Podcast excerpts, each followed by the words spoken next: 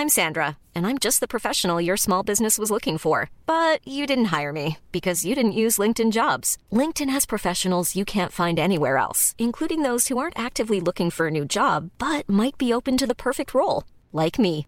In a given month, over 70% of LinkedIn users don't visit other leading job sites. So if you're not looking on LinkedIn, you'll miss out on great candidates like Sandra. Start hiring professionals like a professional. Post your free job on linkedin.com/people today. Bonsoir à tous et bonsoir à toutes. Bienvenue dans Punchline sur CNews. La colère ne retombe pas après la prise de parole d'Emmanuel Macron hier à la télévision. Une allocution pour rien. En tout cas, des violences ont éclaté dans plusieurs villes, euh, que ce soit à Lyon, à Bordeaux. euh, il y avait aussi Nantes, Rennes, Caen, Agen, Strasbourg, Saint-Étienne. Euh, ce soir, c'est à Saint-Denis où le président doit se rendre en visite que les manifestants convergent. Euh, on va y revenir dans un instant. Le quinquennat est-il encalminé? Ce sera au menu de nos débats. Hier, le président a quand même évoqué parmi certains sujets euh, la lutte contre la fraude sociale qu'il compte mettre à l'ordre du jour. Comment? Quelles sont les pistes évoquées? Euh, On va vous expliquer ça dans un instant. Et puis, on parlera aussi de la violence des rodéos urbains. À Brest, un habitant du quartier Bellevue a été attaqué après avoir demandé à des jeunes de stopper leur rodéo. On entendra son témoignage. Voilà pour le menu euh, de l'actualité ce soir. Tout de suite, c'est le flash avec Adrien Spiteri sur CNews. Les patrons appellent à renouer le dialogue malgré la crise sur les retraites. Les organisations patronales ont été reçues à l'Elysée à 11h par le chef de l'État.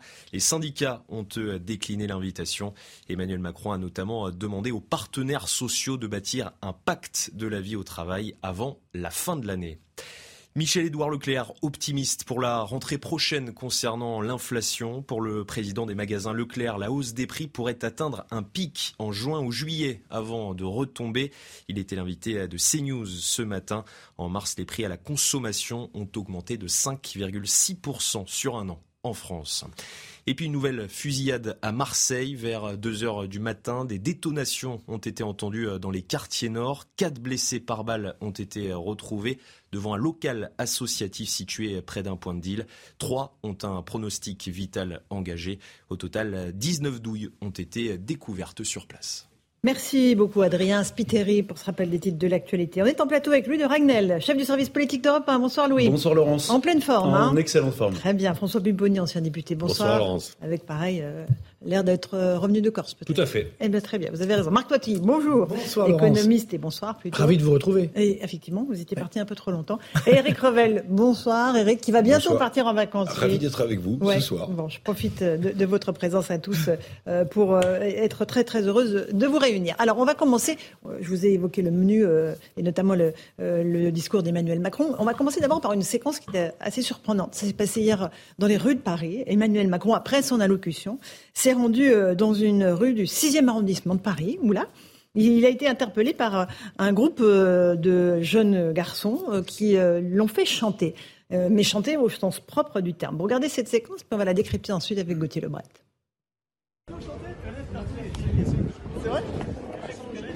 Comment vous connaissez cette chanson-là Vous voulez qu'on la fasse une chanson avec vous, si vous voulez Ah, c'est pour la chanter On avec la- vous on la alors. prend avec vous, si vous allez bien Qu'est-ce qu'on chante vous-même Le refuge, on reprend le prendre le refuge. refuge. Allez, le refuge, c'est parti.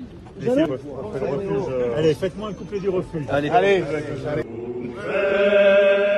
aux quatre coins, aux montagnes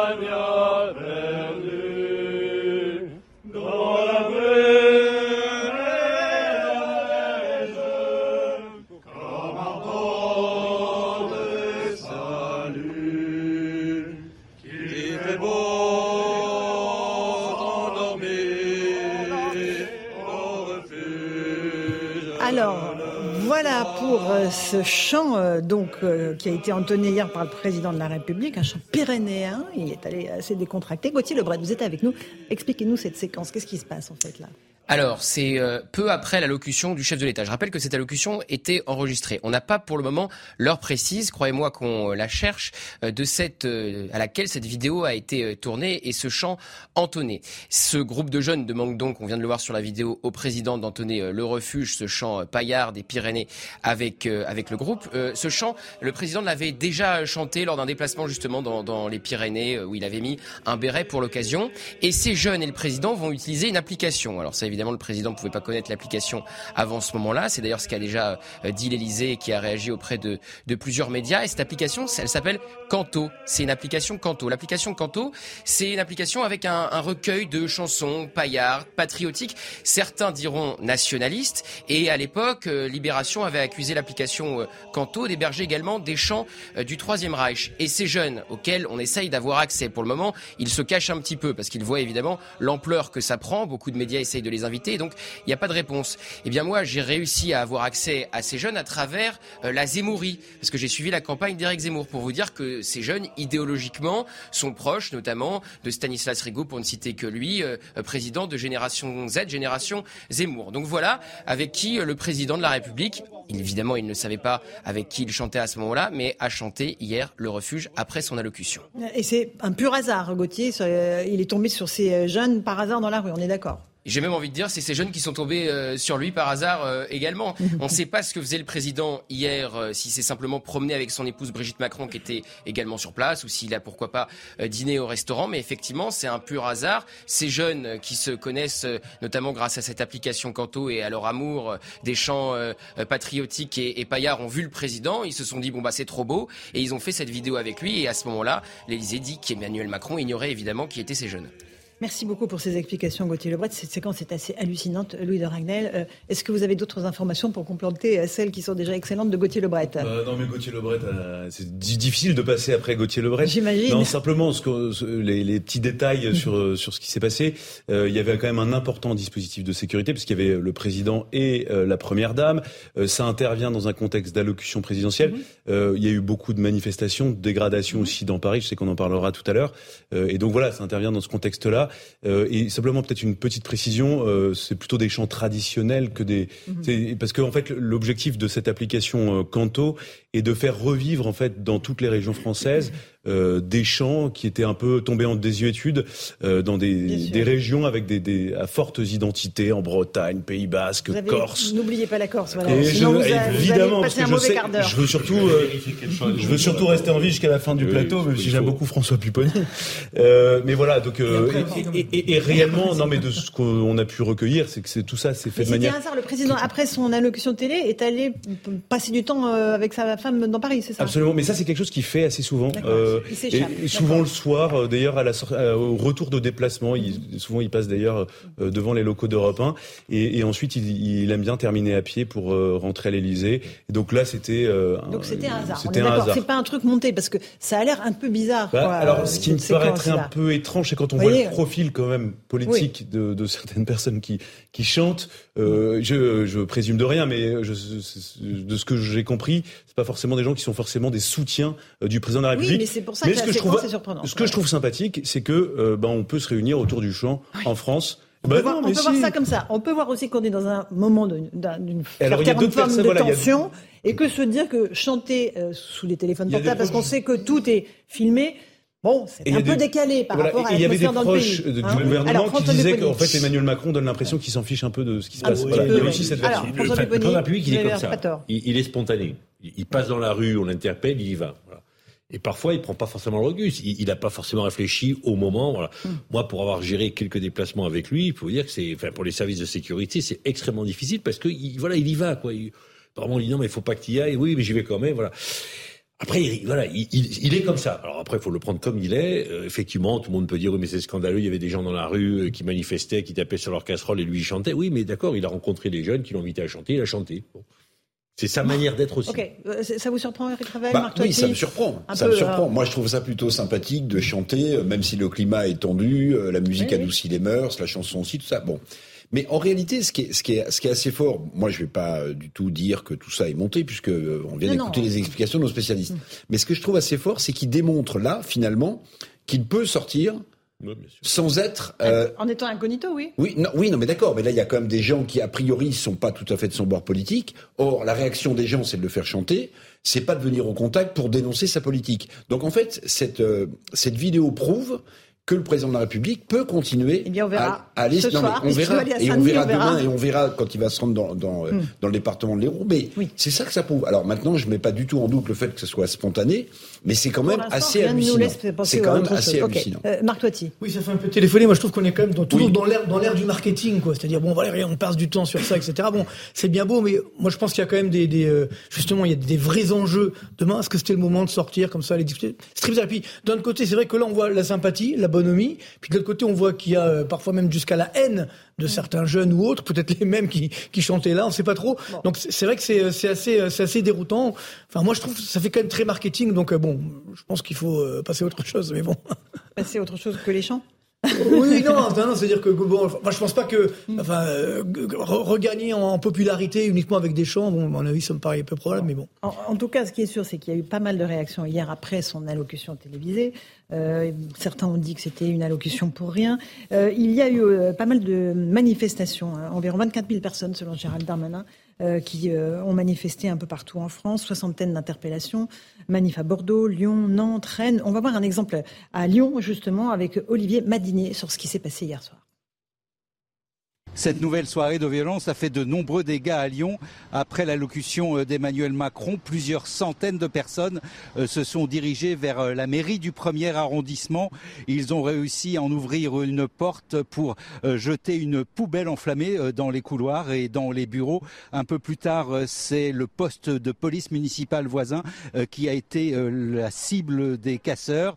Plus tard dans la soirée, le cortège a pris la direction du très chic 6e arrondissement et là, euh, toujours euh, les mêmes scènes, euh, des vitrines brisées ou taguées, une voiture incendiée et des abribus détruits. Aujourd'hui, les services de la métropole de Lyon évaluent à près d'un million d'euros les dégâts ici à Lyon depuis les débuts des manifestations. Est-ce que ça peut passer la colère, François Péponi On a le sentiment que ça ne va pas s'arrêter en non, ça ne va pas s'arrêter parce qu'il y a une partie, une infime partie de la, population qui a basculé dans cette violence. Il y aura le 1er mai et à chaque fois qu'il y aura une manifestation ou une occasion diverse, ils, basculeront dans la violence. Maintenant, c'est ultra minoritaire.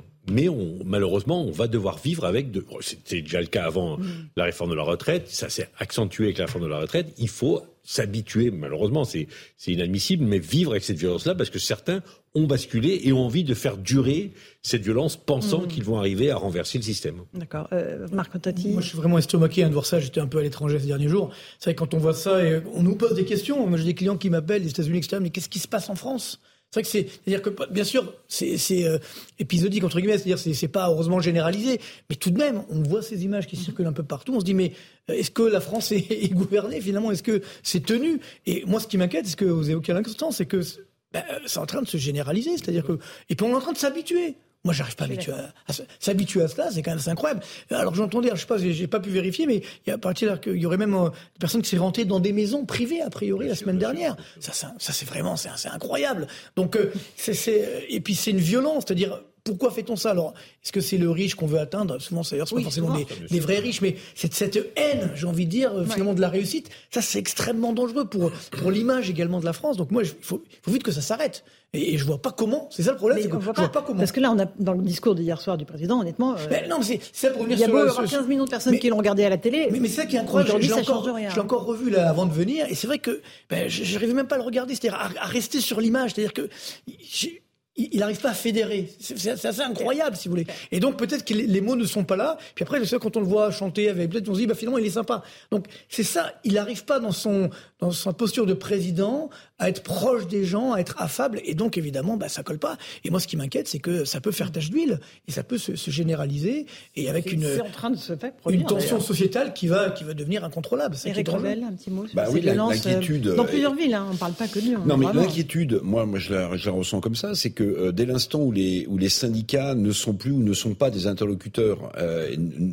que les mobilisations se font en dehors des syndicats avec des manifs euh, spontanés de casseurs, moi, le risque que je vois, c'est qu'on va voir se multiplier ce genre de choses le danger du pourrissement euh, finalement sur cette réforme des retraites, c'est celui d'une augmentation de la violence avec des petits groupes. Hein, il en il en faut pas beaucoup, hein, euh, quelques centaines par-ci, quelques centaines par-là, mais ça peut être absolument désastreux sur l'image pour le pays, sur la vie quotidienne des gens euh, qui habitent dans ces villes. Et moi, c'est ce risque-là qui me qui m'interpelle. Est-ce qu'on va pas assister à des petits mouvements de guérilla par-ci par-là, de gens qui vont basculer totalement dans dans, dans la violence? C'est possible, c'est possible. Avec un président qui va tenter de montrer qu'il peut aller sur le terrain en permanence il va se rendre mercredi en Alsace pour tenter de renouer avec les Français. Ce soir à Saint-Denis. S'il va à Saint-Denis, c'est aussi le message d'aller je vais là où sont mes opposants. Parce que Saint-Denis, c'est quand même le symbole, la France insoumise. il, va pas, se promener dans les rues de Saint-Denis. Non, non, mais, il va à la Légion d'honneur. Oui, mais il va, il va à l'école. Il, choisit des villes. Il choisit des villes. Il choisit des villes en disant voilà. Et je pense que sa volonté à lui, c'est maintenant d'occuper le terrain et d'y aller. Mm. C'est-à-dire que, pour lui, il a terminé une séquence et il, décide de repartir à la, au combat et il va aller affronter ses opposants. Parce qu'il dit bah voilà je, il aime ça honnêtement il, aime la castagne c'est sa manière, c'est sa manière de, de, de, présider. J'aimerais juste qu'on revienne sur quelque chose qui a fait tilt quand je l'ai entendu hier à propos de la fraude sociale. Parce qu'il a parlé assez peu de pouvoir d'achat ça a été bazardé en même pas il a même pas prononcé le mot. En revanche sur la fraude sociale on s'est dit il a remis ça sur le devant du tapis. Euh, on va écouter euh, les explications de Marine Sabourin, puis vous allez nous, nous expliquer, euh, et on va essayer de comprendre pourquoi il met ce sujet-là évidemment, euh, sur l'eau de la pile. Accélérer la lutte contre la fraude fiscale et sociale, c'est le cap annoncé par l'exécutif. Un plan d'action doit être annoncé dans les prochaines semaines par le gouvernement, mais le ministre délégué au compte public, Gabriel Attal, avance déjà quelques mesures chez nos confrères de France Inter.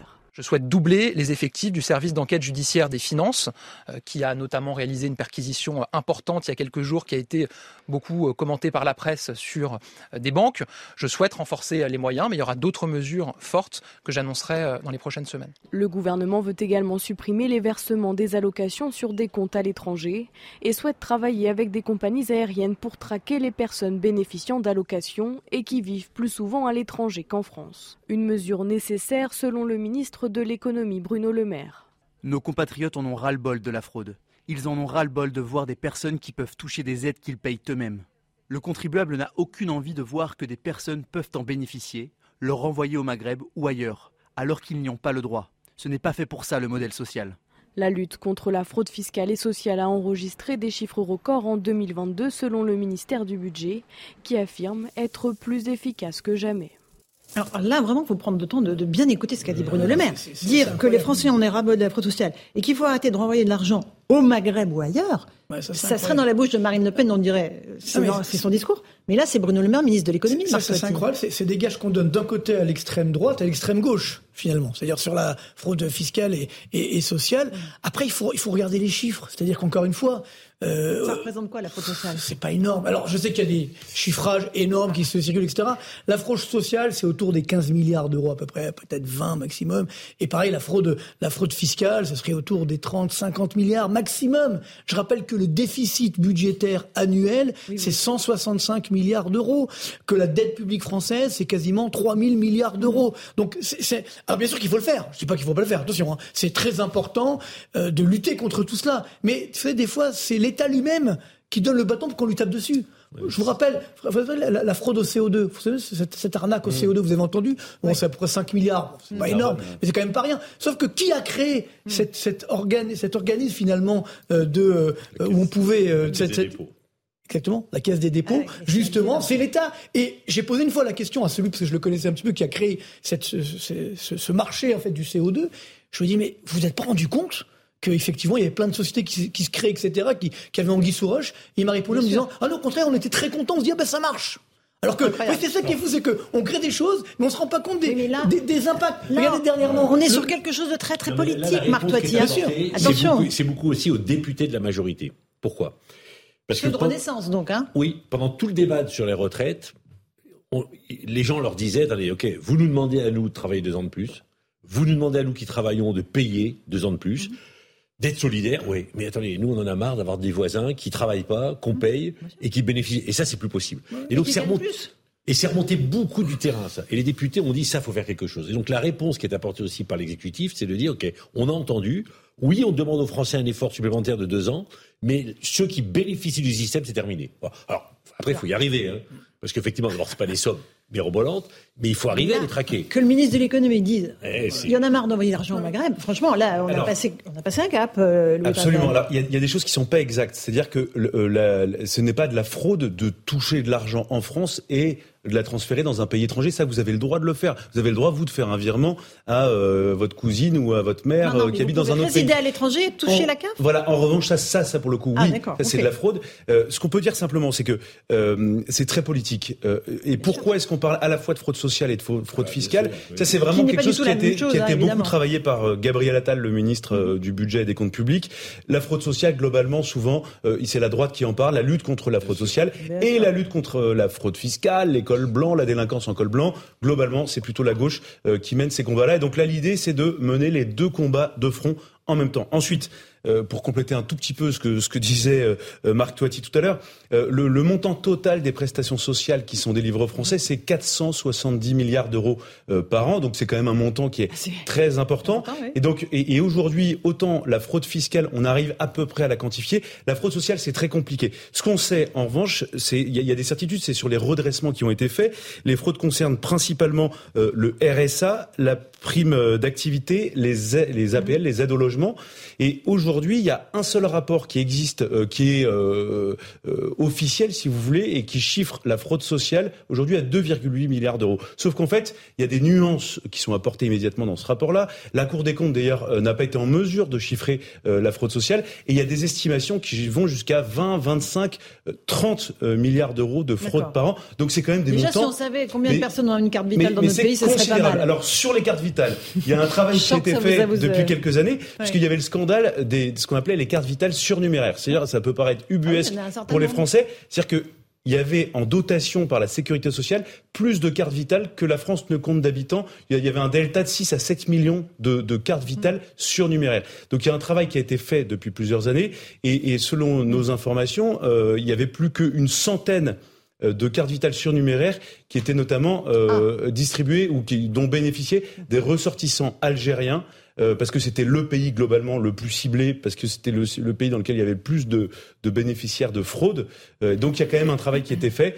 Mais ce qui, ce qui, est, ce qui est intéressant, voilà, c'est que c'est une charge politique euh, qui est menée par le gouvernement pour parce que c'est dans la logique de Gabriel Attal d'essayer de dire on demande beaucoup aux Français. Il y a aussi toute cette France euh, qui ne dit jamais rien, qui serre les dents et qui paye des impôts et à qui on demande toujours plus. Ils ont le droit euh, de, de, de, de, donner du sens et de, considérer euh, qu'il faut que cet argent soit bien géré. Éric Revel, un petit mot sur la fraude sociale bah, là. Oui, non, fraude sociale, fraude fiscale, mais je trouve que on mord à l'hameçon comme comme c'est pas possible. En réalité, qu'est-ce qui se passe? Replaçons le contexte. Vous avez un président de la République qui prend la parole, qui dit pas grand-chose. Vous avez eu deux catégories ce matin de membres du gouvernement qui sont montés au créneau. Deux catégories, je les ai bien identifiées. Il y a la catégorie, on a trouvé l'intervention du président de la République excellente, et des ministres l'ont défendu. Et puis l'autre catégorie, le Attal et le Le Maire. Le Attal et le Le Maire qui montent en même temps euh, dans des matinales. Sur le même sujet. Sur le même sujet, l'un évoquant évidemment ce que la gauche dénonce, un autre évoquant ce que la droite dénonce. En fait, c'est une politique de communication très huilée. Parce qu'à chaque fois, ce qu'il faut se hmm. poser comme question, chers amis, c'est au-delà des effets d'annonce. Attal dit je vais doubler les effectifs. Mais en fait, ça va sans doute être du redéploiement. De la police judiciaire fiscale. C'est quelques dizaines d'agents. On mord à l'hameçon et on permet finalement au chef de l'État de passer à autre chose en en parlant et en ne parlant plus de la réforme des retraites. On continue à en parler.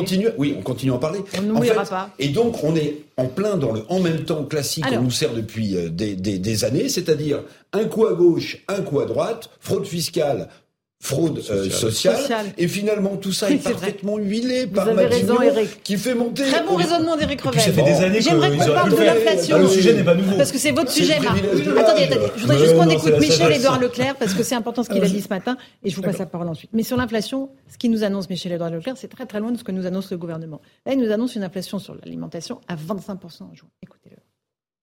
Il y a eu des négociations jusqu'à fin mars. Avec les industriels. Hein. Avec les industriels. Ça rajoute 10% pour l'année 2023 au 10%. 25%. c'est énorme, c'est énorme. J'ai jamais vu ça aussi rapidement. Et alors autant l'année dernière, c'était euh, en quatre fois. Autant là maintenant, c'est un mur d'inflation qui arrive, un peu importe les mots, on m'a reproché le mot tsunami. Euh, en tout cas, c'est une vague scélérate. Il y aura un pic d'inflation euh, à peu près en, juin-juillet. C'est absolument terrible, Marc Toiti. 25%. Ah oui, malheureusement. comment vont faire les. Ben, encore une fois, le, drame, c'est que cette inflation, on sait comment ça se termine. C'est-à-dire que malheureusement, aujourd'hui, on le voit, il y a des Français qui peuvent plus euh, faire euh, tous leurs repas par jour, qui sont obligés de réduire leurs dépenses alimentaires. C'est ça le vrai enjeu. Et donc, quand on a une telle inflation, qu'est-ce qui se passe? Eh bien, vous avez une consommation qui s'effondre. Énormément de Français qui ne peuvent plus consommer. Et c'est là où on revient sur la fiscalité, parce que malgré les fraudes fiscales qu'on évoquait tout à l'heure, malgré tout cela, la France est quand même numéro un du monde en termes de poids des prélèvements obligatoires, donc de la fiscalité par rapport au PIB.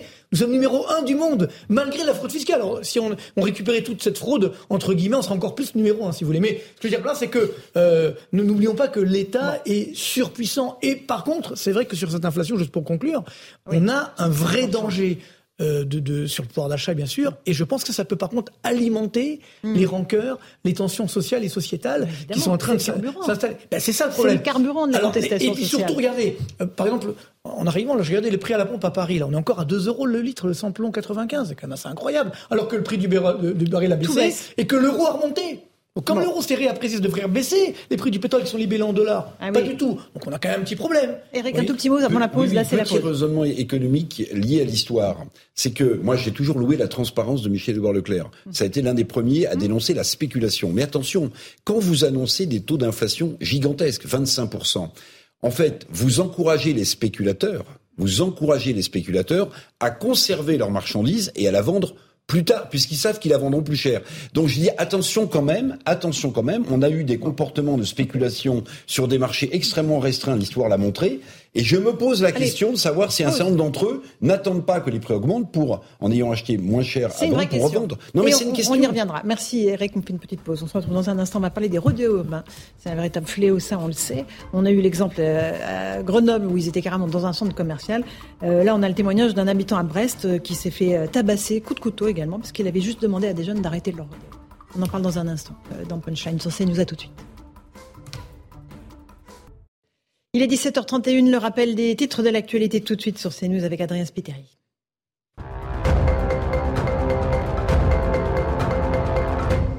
L'exécutif veut accélérer les réformes et sortir de la crise. Objectif 100 jours pour agir au service de la France. La feuille de route a été présentée en Conseil des ministres aujourd'hui par Elisabeth Borne. Trois chantiers principaux ressortent comme le travail, l'immigration, mais aussi la santé et l'éducation. La vitesse maximale autorisée sur le périphérique parisien va-t-elle bientôt diminuer? Elle pourrait passer de 70 à 50 km par heure dès la fin 2024. En cause, la possible mise en place de la voie dédiée au covoiturage et au transport collectif. À Paris, la vitesse a déjà été baissée par la mairie.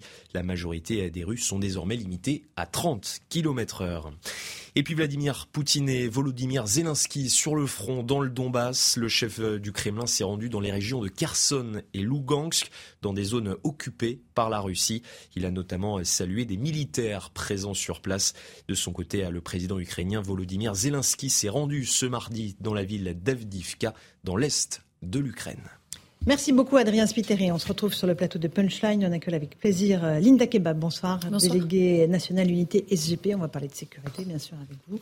Euh, on, évoquera le sondage du Figaro très intéressant sur les Français et la sécurité. J'aimerais qu'on reparle des rodéos urbains. On a eu un exemple absolument stupéfiant d'un rodéo urbain dans un centre commercial à Grenoble euh, il y a quelques jours, avec des images. D'abord, on, se demande comment il n'y a, pas eu de blessés euh, dans ce centre commercial.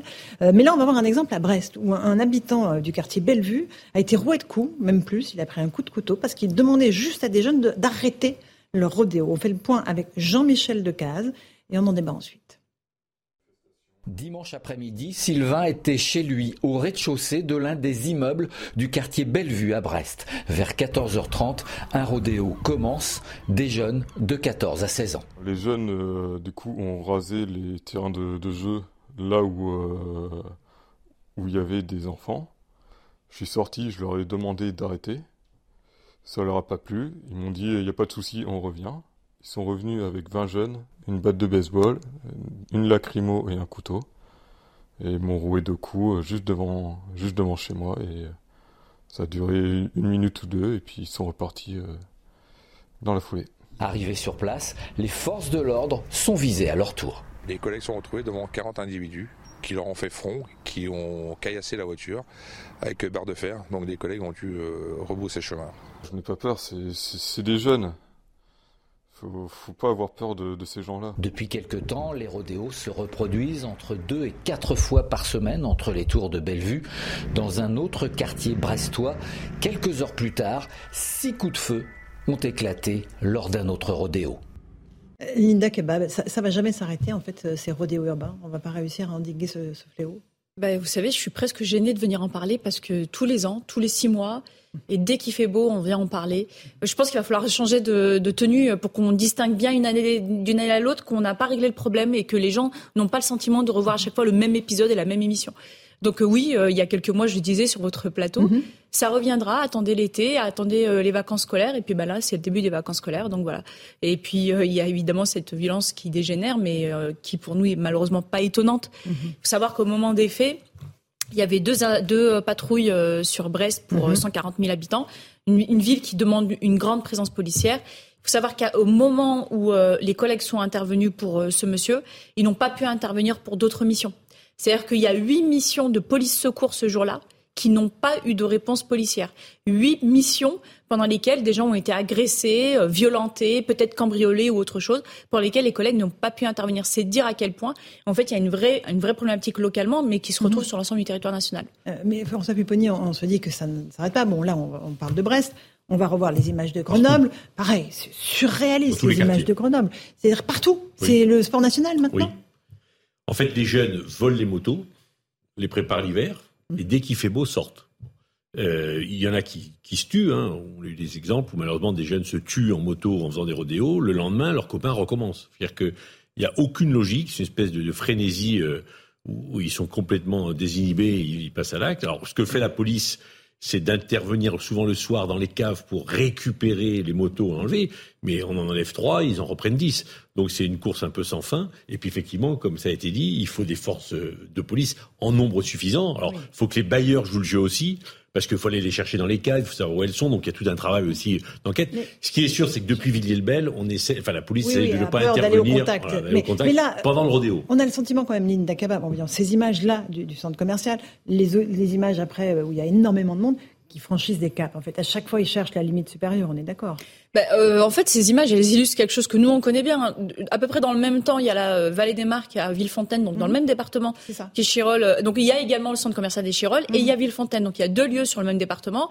Enfin, moi, j'étais en police secours autour des années 2010. On a une base de loisirs à Créteil avec des enfants, des familles qui pique-niquaient et des scooters qui se l'allumaient entre les familles. Les familles en avaient marre, finissaient par ne plus nous appeler parce qu'on avait, on était pieds et poings liés. Comme vous le disiez, on pouvait pas intervenir.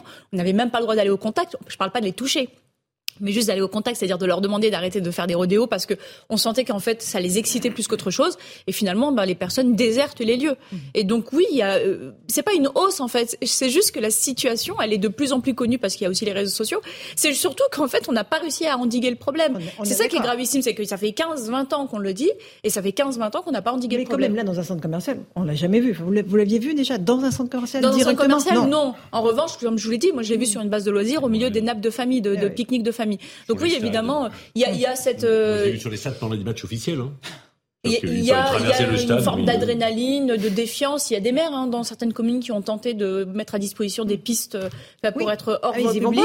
Bah, ils y vont pas, ça les excite pas. Eux, ce qui les excite, c'est de mettre en danger les autres, peut-être tamponner euh, des enfants et des personnes âgées avant de faire un délit de fuite, et puis surtout de défier la police. Bon, c'est terrible, Louis Dragnel, euh, constat d'échec sur toute la ligne, mais pas, pas pour les forces de l'ordre, mais euh, parce que l'État est impuissant. Voilà. Bien sûr, non, non, mais en fait, ce sujet est une illustration de, de, tout ce qui va pas en matière de sécurité aussi.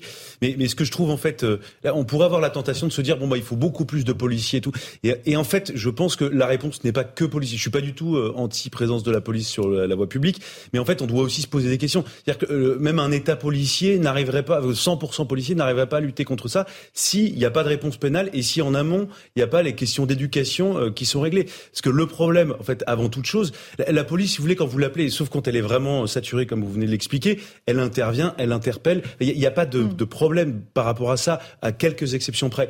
Euh, en revanche, le problème, c'est que ce sont des jeunes qui sont complètement décérébrés. Euh, et donc, en fait, il y a des vraies carences d'éducation, vraiment, euh, parce que des parents ont euh, parfois... Décérébrés, mais entraînés à faire des, des âneries et, par puis les des, autres. Et puis, il y a des parents, surtout, qui ne veulent pas, en fait, assurer la mission d'éducation de leurs enfants et qui confient tout à l'école. Sauf Sauf que l'école n'a pas pour mission de, de, de, tout faire avec les enfants.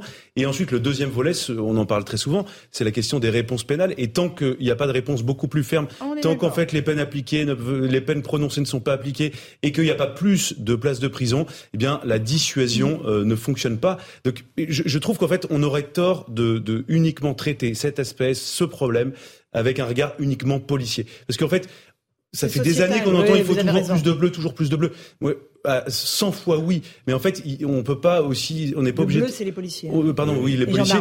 Mais on, on, on, a cette exigence même vis-à-vis de, de, par honnêteté vis-à-vis de la population, de, de dire qu'on doit réfléchir aussi aux causes qui provoquent euh, ce type de problème. Un tout petit mot peut-être marqué, Eric. C'est affligeant. Moi, comme vous le savez, je viens d'ici HLM d'Orly, quoi, donc de, de 0 à 25 ans, j'y habité, de, de 1970 à 1995.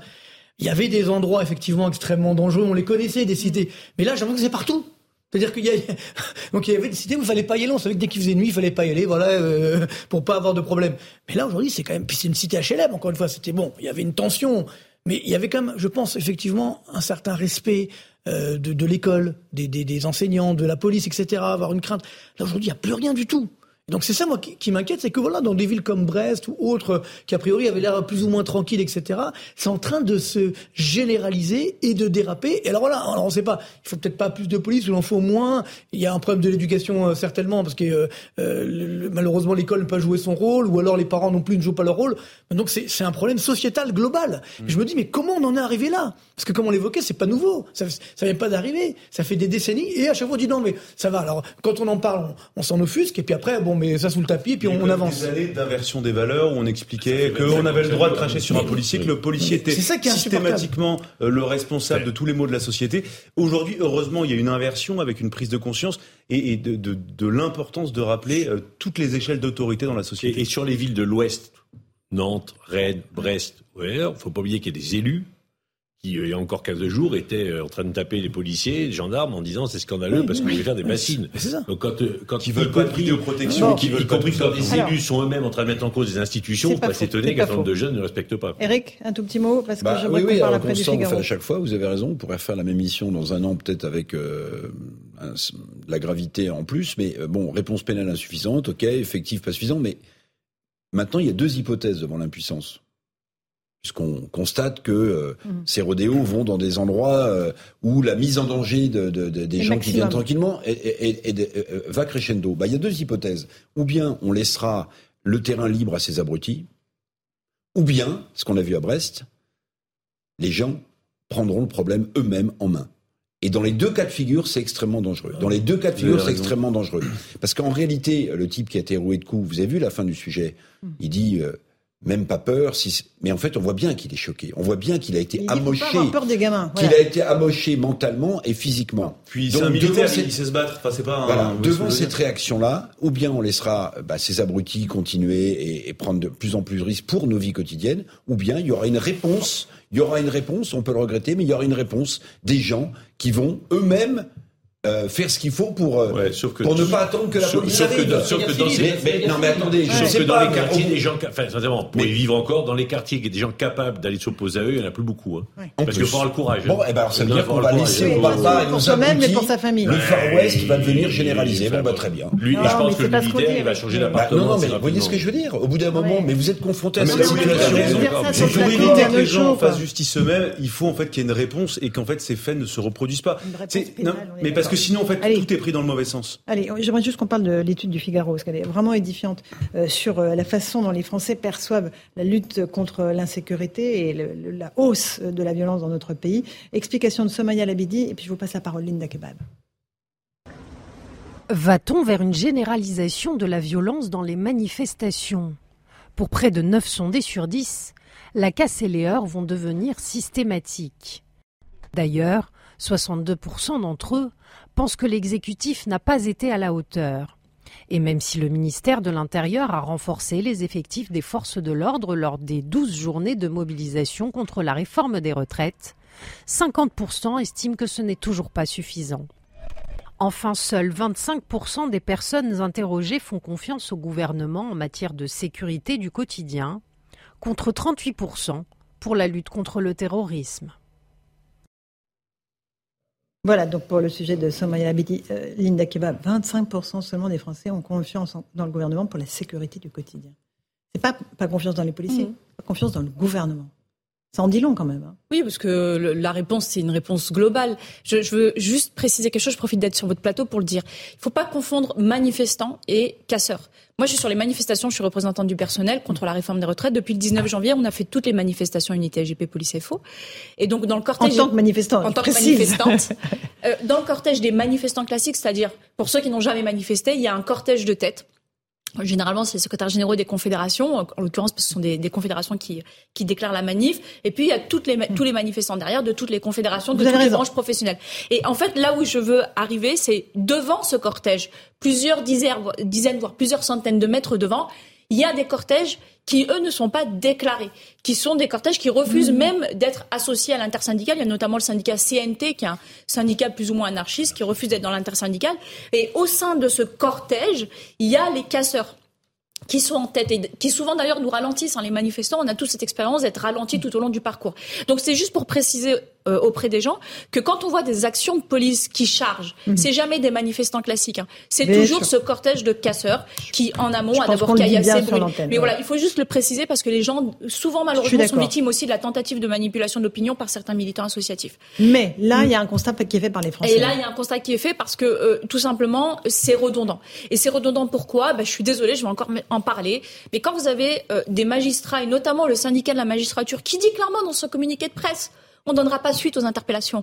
Quand vous avez des membres associatifs, je pense à la Ligue des droits de l'homme et à d'autres, euh, qui disent que de toute façon les interpellations des policiers sont abusives, arbitraires, parce que évidemment la casse c'est les policiers, le feu c'est les policiers qui l'ont mis, qui l'ont mis qui l'ont fait, pardon, et puis les policiers blessés, parce qu'on a presque 2000 policiers et gendarmes blessés depuis le début des, des manifs, eh bien, euh, évidemment, ils se blessent tout seuls. Et quand vous avez donc un syndicat de la magistrature qui dit qu'il n'y aura pas de suite, ça veut dire que ces casseurs reviennent. C'est redondant, c'est permanent. Euh, je vais juste vous faire une petite anecdote pour vous expliquer, en fait, à quel point c'est allé. C'est-à-dire qu'il y avait des observateurs de la Ligue des droits de l'homme sur la dernière manifestation la semaine mhm. dernière. Ils n'étaient pas dans le cortège des manifestants classiques, ils savaient très bien que ça se passerait bien, ça les intéresse pas. Ils étaient dans le cortège des Black Blocs, ceux qu'ils appellent eux des manifestants, qui ne sont pas des manifestants encore une fois. Tout au long de ce cortège, ils n'ont pas eu un mot pour la retraite. Ils étaient d'ailleurs euh, dans le même cortège où se trouvaient des députés LFI qui font croire encore une fois que les casseurs sont des manifestants.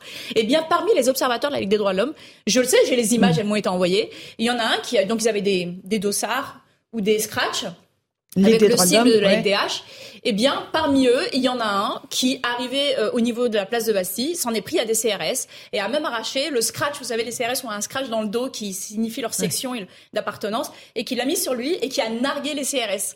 En disant, bah, voilà. Et après, derrière, si on a une charge des, des CRS, qu'est-ce qu'on va dire? Ah, ben, ils ont chargé des observateurs de la Ligue des droits de l'homme. J'ai ces images, hein, la Ligue des droits de l'homme ne peut pas nier. Hein.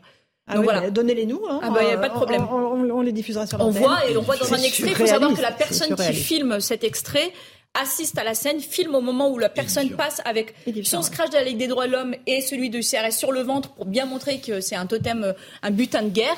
Et dans la foulée, il a voulu filmer le reste de la scène. Il a été pris à partie par des Black Blocs. Bon, euh, voilà, comme quoi la rose a arrosé. Euh, mais après, sur le, la défiance des Français, et Louis Dragnel, c'est peut-être ça aussi qui vont. La défiance des Français vis-à-vis du gouvernement. 25% des Français, c'est en baisse de 4 points, seulement font confiance au gouvernement pour la sécurité du mmh. quotidien. Ça, c'est très grave. Euh, bien sûr, et c'est très dur. C'est-à-dire que, euh, en plus, c'est des sondages qui étaient beaucoup plus élevés. Euh, il, y a, y a, quelques mois encore, il y a, il y a quelques semaines même, euh, c'était 10 points supérieurs. Donc, ça veut dire qu'il y a vraiment une chute. Et donc, les Français, effectivement, font beaucoup moins confiance au gouvernement. En fait, je pense qu'il y a deux éléments. Le premier élément, c'est que les Français s'habituent à voir ces images systématiquement après les manifestations.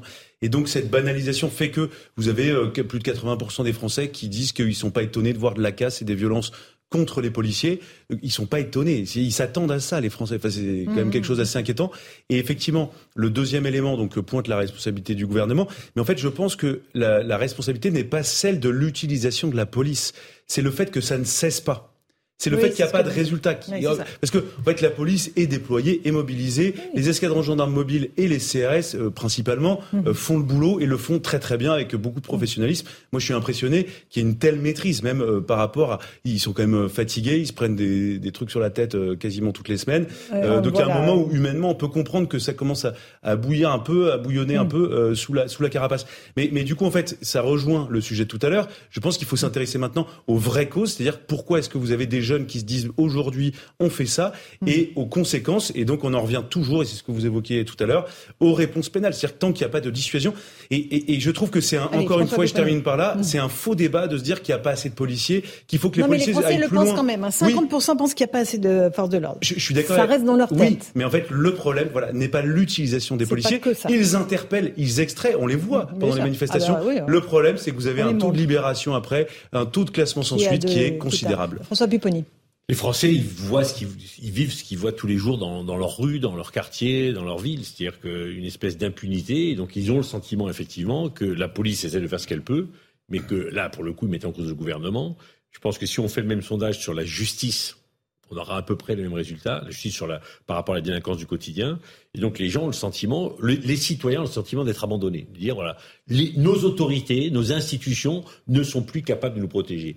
Alors, il y, a ceux qui ne disent rien parce qu'ils ont peur, il y a ceux qui disent rien parce qu'ils disent OK, et puis qui un jour voteront et voteront à l'extrême droite parce qu'on voit bien comment le score monte. Et c'est une des causes parce qu'ils disent voilà, on n'est pas protégé, on a tout essayé, la droite, la gauche, Macron. Ben, on va voir avec Marine Le Pen si ça peut marcher parce que ce sentiment d'abandon par les institutions, il est insupportable pour le citoyen.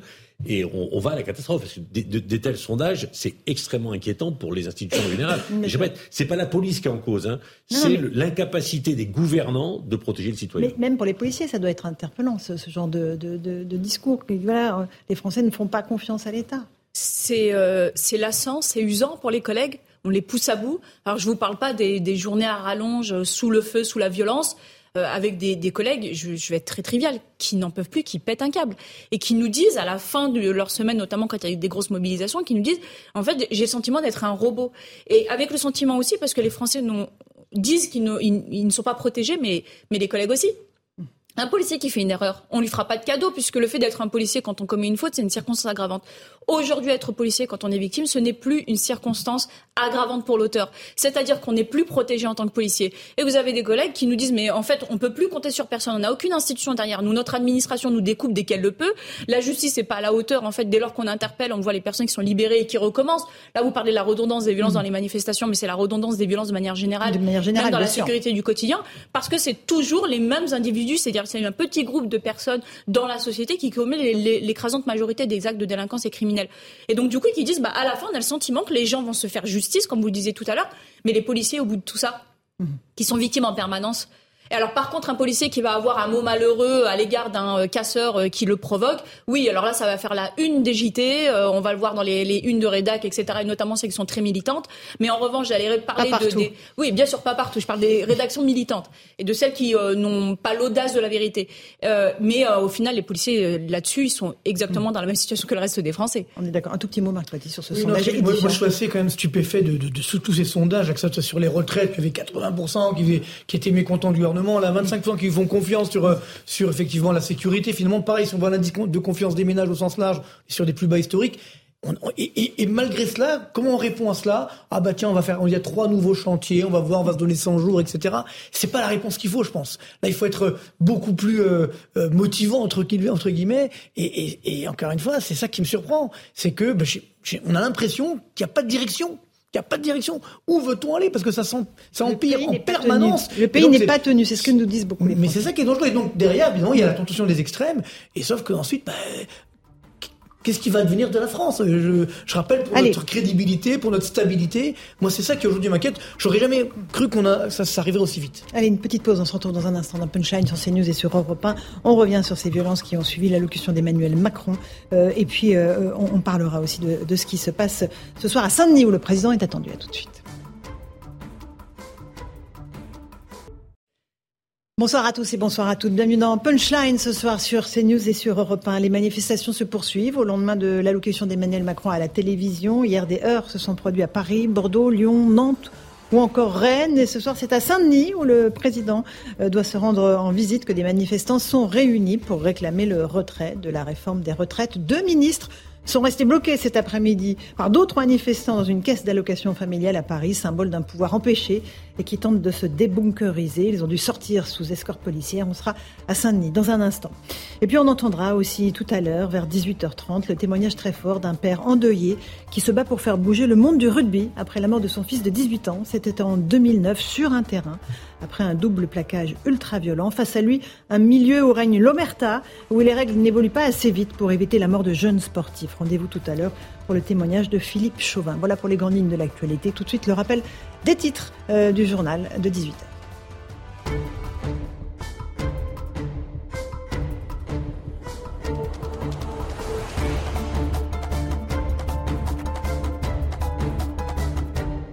18h, bienvenue si vous nous rejoignez sur Europe 1 et sur CNews. Emmanuel Macron a reçu aujourd'hui le MEDEF, la CPME et l'Union des entreprises à l'Elysée, des leaders de trois organisations patronales pour échanger pendant près de deux heures. Écoutez, Geoffroy Roux Bézieux, le président du MEDEF. La chaise vide, je pense que ce n'est pas une politique de long terme parce qu'il y a des sujets.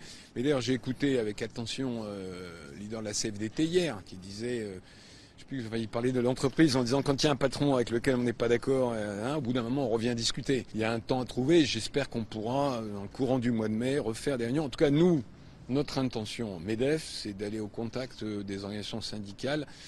Une nouvelle nuit de violence hier à Lyon. Après l'élocution d'Emmanuel Macron, des individus sont entrés par effraction dans la mairie du premier arrondissement. Un poste de police municipal a également été incendié, de policiers blessés. Des violences que condamne l'adjoint au maire de Lyon tout en pointant la responsabilité d'Emmanuel Macron.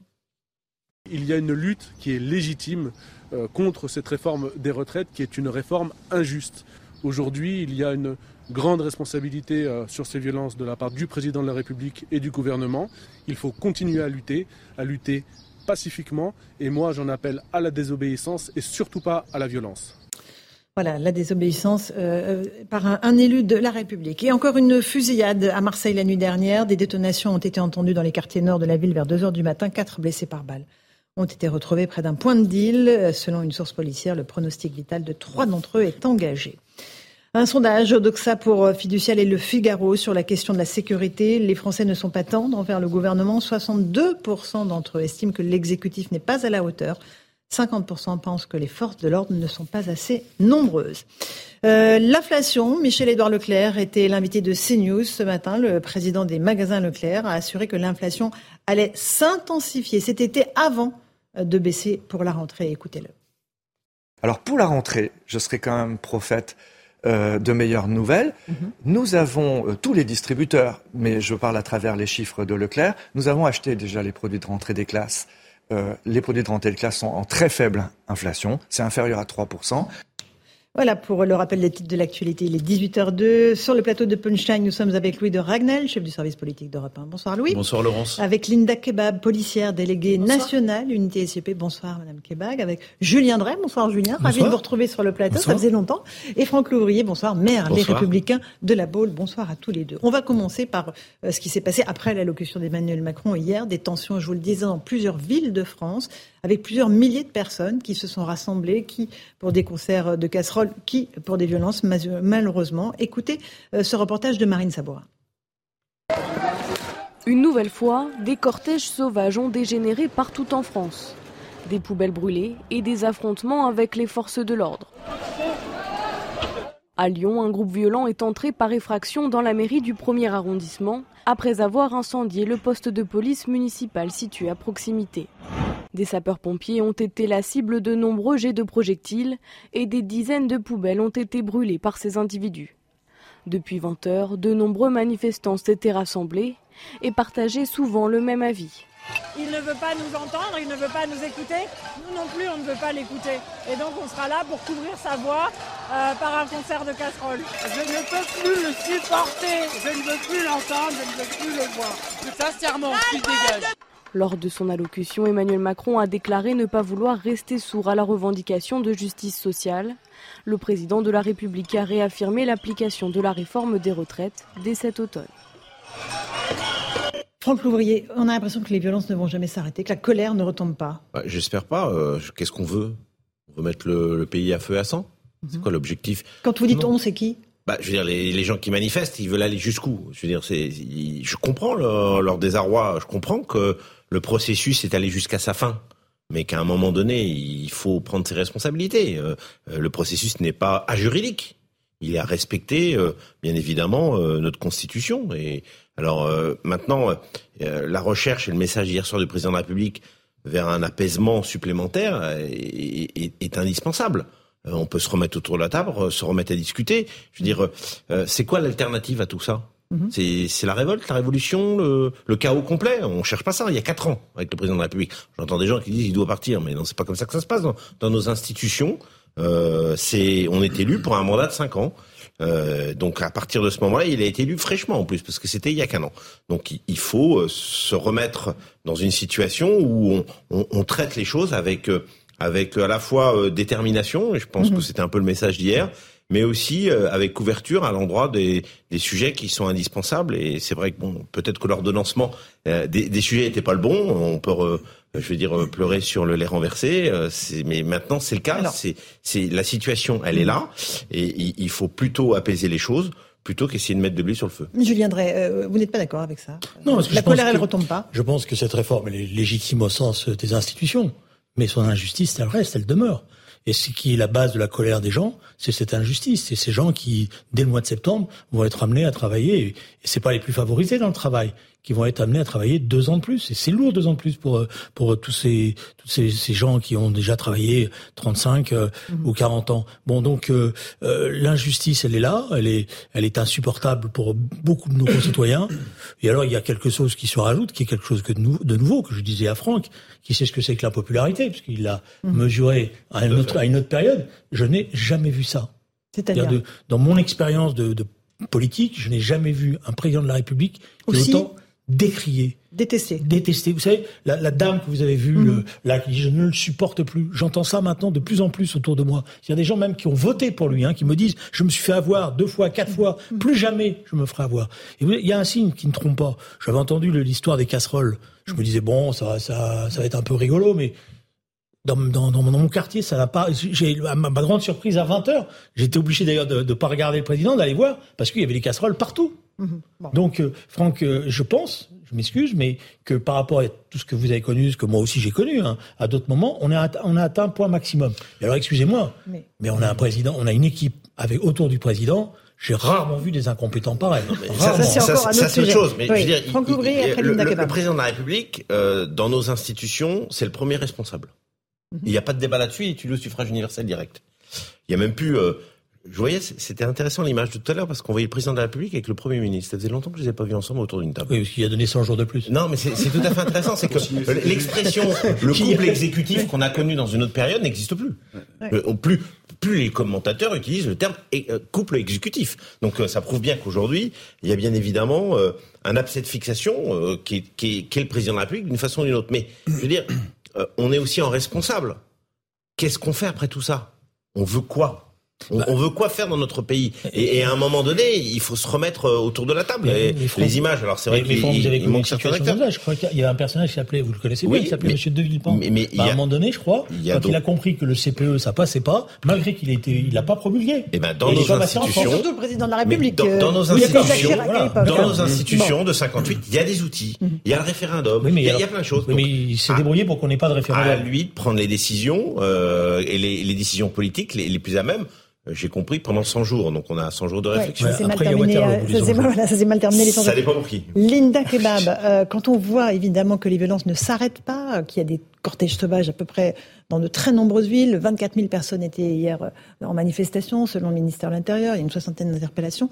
les policiers vont avoir à affronter ces scènes-là pendant des semaines peut-être? Pendant des semaines, peut-être pendant des mois. Et encore une fois, on fait peser, ça a été exactement la même chose pour les Gilets jaunes on fait peser sur les épaules des policiers la responsabilité d'une politique sociale et économique. Cette réforme des retraites, moi je vous le dis en tant que représentant du personnel, elle est injuste. On vient de remplacer les deux meilleures années de retraite des gens et notamment des plus précaires par les deux pires années de travail. Celle où l'espérance de vie en bonne santé peut-être sera la moins bonne. Parce qu'on nous parle tout le temps et on nous bassine avec l'espérance de vie en mm. France, mais on ne nous parle pas de l'espérance de vie en bonne santé. Et moi, quand je vois euh, notamment des éboueurs, des personnes qui sont dans la précarité, alors on ne parle pas des seniors, hein, dont un sur deux euh, est au chômage, mais aujourd'hui, à qui on m'a demandé de travailler deux ans de plus, et lorsqu'il y a de la colère qui est légitime, hein, la, la colère est légitime, la violence qui ne l'est pas, eh bien, on va dire aux policiers, bon, ben, euh, prenez des coups, hein, et puis surtout, vous ne serez pas de, toute manière soutenu, hein, ni par vos administrations, ni par euh, le politique. Et donc oui, euh, en fait, c'est une situation qui est inextricable, parce qu'on a des policiers aujourd'hui qui sont contre la réforme des retraites, mhm. clairement, cette réforme régressive, et qui en même temps doivent faire leur travail, parce qu'ils sont républicains, parce qu'ils sont respectueux des institutions, et parce qu'ils sont courageux, et qui vont sur le terrain et qui vont lutter contre les violences. En étant blessés, je rappelle, presque 2000 policiers blessés depuis le début des, mobilisations. Julien Parce que dans les décisions du Conseil constitutionnel, les Républicains avaient obtenu que la pénibilité, que les conditions de travail des policiers soient prises en considération dans leur départ à la retraite. Et cyniquement, d'ailleurs, le gouvernement le savait, ça a été annulé par le Conseil constitutionnel. Peut-être ça reviendra peut-être après. Prochain, oui. oui, mais enfin, Les promesses n'engagent que ceux qui les croient. Euh, cette, euh, ces scènes de guérilla qu'on a tous les soirs maintenant dans certaines villes, Louis Dragnel, on se demande quand ça va s'arrêter, effectivement. Euh, alors bien malin est celui qui sait quand est-ce que ça va s'arrêter. Moi, ce que je constate quand même, c'est deux choses par rapport à ce que disait euh, Julien Drey. Quand vous citiez des gens qui disaient en fait on n'en peut plus du président, c'est des choses effectivement qu'on entend, on entend de plus en plus euh, dans, dans, le pays. Euh, premier élément, la difficulté, ce qui est reproché en fait à Emmanuel Macron derrière ces mots-là, c'est qu'en fait, il est très autoritaire et, et en fait, un pouvoir euh, fort souvent exerce une autorité qui est plutôt naturelle et acceptée par tous, et un pouvoir faible euh, fait doit exercer l'autorité et donc passe pour un autoritaire puisqu'il n'est pas soutenu.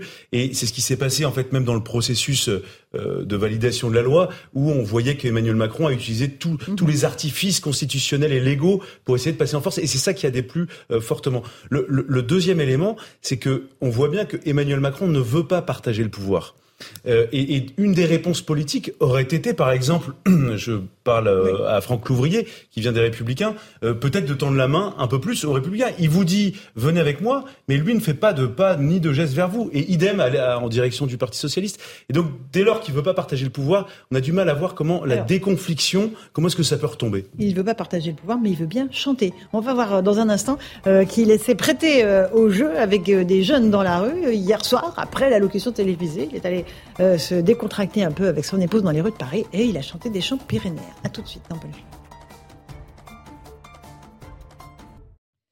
18h16, on se retrouve en direct sur Europe 1 et sur CNews. Euh, on va évoquer cette séquence euh, assez surprenante. Le président Macron, après son allocution d'hier, qui a été suivie par 15 millions de téléspectateurs et auditeurs, euh, s'est promené dans les rues de Paris avec son épouse. Et il a rencontré des jeunes dans le 6e arrondissement qui, visiblement, lui ont proposé de chanter avec eux des chants pyrénéens. On va écouter cette séquence qui est un peu surprenante, je vous le disais, puis on va essayer de la décrypter ensuite avec Gauthier Lebret. D'abord, la chanson pyrénéenne du président Macron. Father.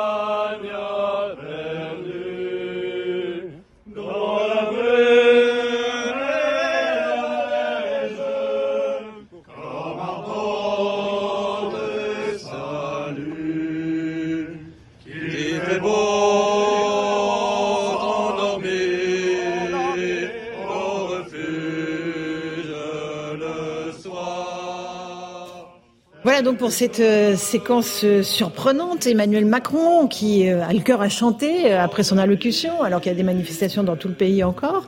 Euh, Gauthier Lebret, vous êtes avec nous du service politique euh, de CNews. Qu'est-ce, que, qu'est-ce qui s'est passé en fait euh, lors de cette séquence? Expliquez-nous en fait les circonstances. Alors, il est aux alentours euh, de 22h15 quand un groupe de jeunes s'approche du président de la République en lui demandant d'entonner ce chant des Pyrénées avec lui. Alors, il faut savoir que ce groupe de jeunes a créé une application qui s'appelle Canto. Et cette application regroupe des chansons, des chansons paillardes, des, des chansons, des chansons régionales, euh, patriotiques, nationalistes diront euh, certains. Et euh, Libération avait accusé Canto d'héberger également des chansons du Troisième Reich. Alors, c'est très difficile de rentrer en contact avec ces jeunes. Tous les médias les cherchent, souhaitent les inviter. Et pour le moment, ils se cachent un petit peu parce qu'ils sont surpris par les faits que tout cela prend. Mais pour les situer politiquement, moi j'ai réussi à accéder à eux grâce à mes contacts chez Éric Zemmour parce qu'ils sont proches des idées d'Éric Zemmour. Voilà, c'est pour les marquer un petit peu idéologiquement. Et donc l'Élysée a réagi en disant évidemment que le président ignorait qui étaient ces jeunes et qu'il a accepté donc de, de chantonner avec eux aux alentours de 22 heures. Évidemment, ça dénote un petit peu par rapport au contexte global qu'il y avait aussi dans les rues de Paris à ce moment-là, avec euh, des démobilisations contre euh, l'allocution du chef de l'État hier. Merci pour ces explications, Gauthier Lebret. Euh, Franck Louvrier, est-ce que cette séquence vous paraît appropriée? Bah, Quand on choisit de faire une allocution présidentielle solennelle, solennelle il faut mieux rester après à l'Élysée et pas sortir. Alors je comprends la volonté, je comprends derrière ça, hein, la, la, volonté du président, c'est de dire, moi, je vais respirer un peu, je vais montrer que je suis toujours en contact avec la population, etc. Bon, là, euh, je pense pas que ce soit circonstancié. Voilà, mm. c'est un avis euh, personnel. C'est mais... la diplomatie de dire ça. Circonstancié, ça veut dire que bon, bah, non, mais il aurait pas mieux fallu rester à l'Élysée. C'est beaucoup mieux parce que d'abord, euh, il y a tellement de gaz dans l'air que tout ce que vous faites à l'extérieur devient compliqué. Mm. Et alors là, en plus, vous tombez euh, dans des sortes de pièges, en fin de compte médiatique, parce que c'est un piège médiatique d'une façon ou d'une autre, mm, euh, tendu par le hasard, mais c'est le cas et, et, et, donc vous mettez encore en plus en danger. Mhm. Mais euh, bien évidemment, c'est en totale contradiction avec la solennisation de son intervention quelques minutes avant. Euh, vous pouvez pas dire à la fois je regarde les Français droit dans les yeux et après je vais chanter avec eux euh, des chansons, euh, même si elles peuvent être agréables pour certains de nos, nos régions françaises. C'est vraiment euh, voilà, c'est, j'ai le sentiment que c'est une erreur d'appréciation, mhm. en tout cas a posteriori. D'accord. Euh, Julien Drey sur ce champ pyrénéen. Il y a une formule qui caractérise maintenant désormais, euh, euh, je dirais, Emmanuel Macron. C'est cette formule, une formule qu'il a tenue au moment de l'affaire Benalla. Mm. Venez me chercher. Il est en permanence dans le défi. Il cherche le défi. Mm. J'ai l'impression même qu'il existe par ce biais-là. donc il veut montrer qu'il est fort parce que lui, il voilà, il n'a pas peur. Il est là dans la rue, il va se chanter, etc. et tout. Bon, alors j'aurais pu lui présenter d'autres jeunes qui avaient d'autres chants à lui faire chanter. Là, il est tombé sur eux dans la rue. Alors euh, voilà. Les gens en connaissaient d'autres qui chantaient des chants qui le concernaient d'ailleurs. Alors oui, euh, des concerts de casseroles. Il y avait aussi à ce moment-là. Euh, Nina Kebab, c'est un, président devrait faire ça parce que à, à l'issue de cette allocution, alors même si on savait tous plus ou moins que euh, ça allait être beaucoup de creux et beaucoup, de com. Mine de rien, ça reste quand même un coup de massue supplémentaire sur la tête des Français, particulièrement ceux qui sont opposés à cette réforme des retraites.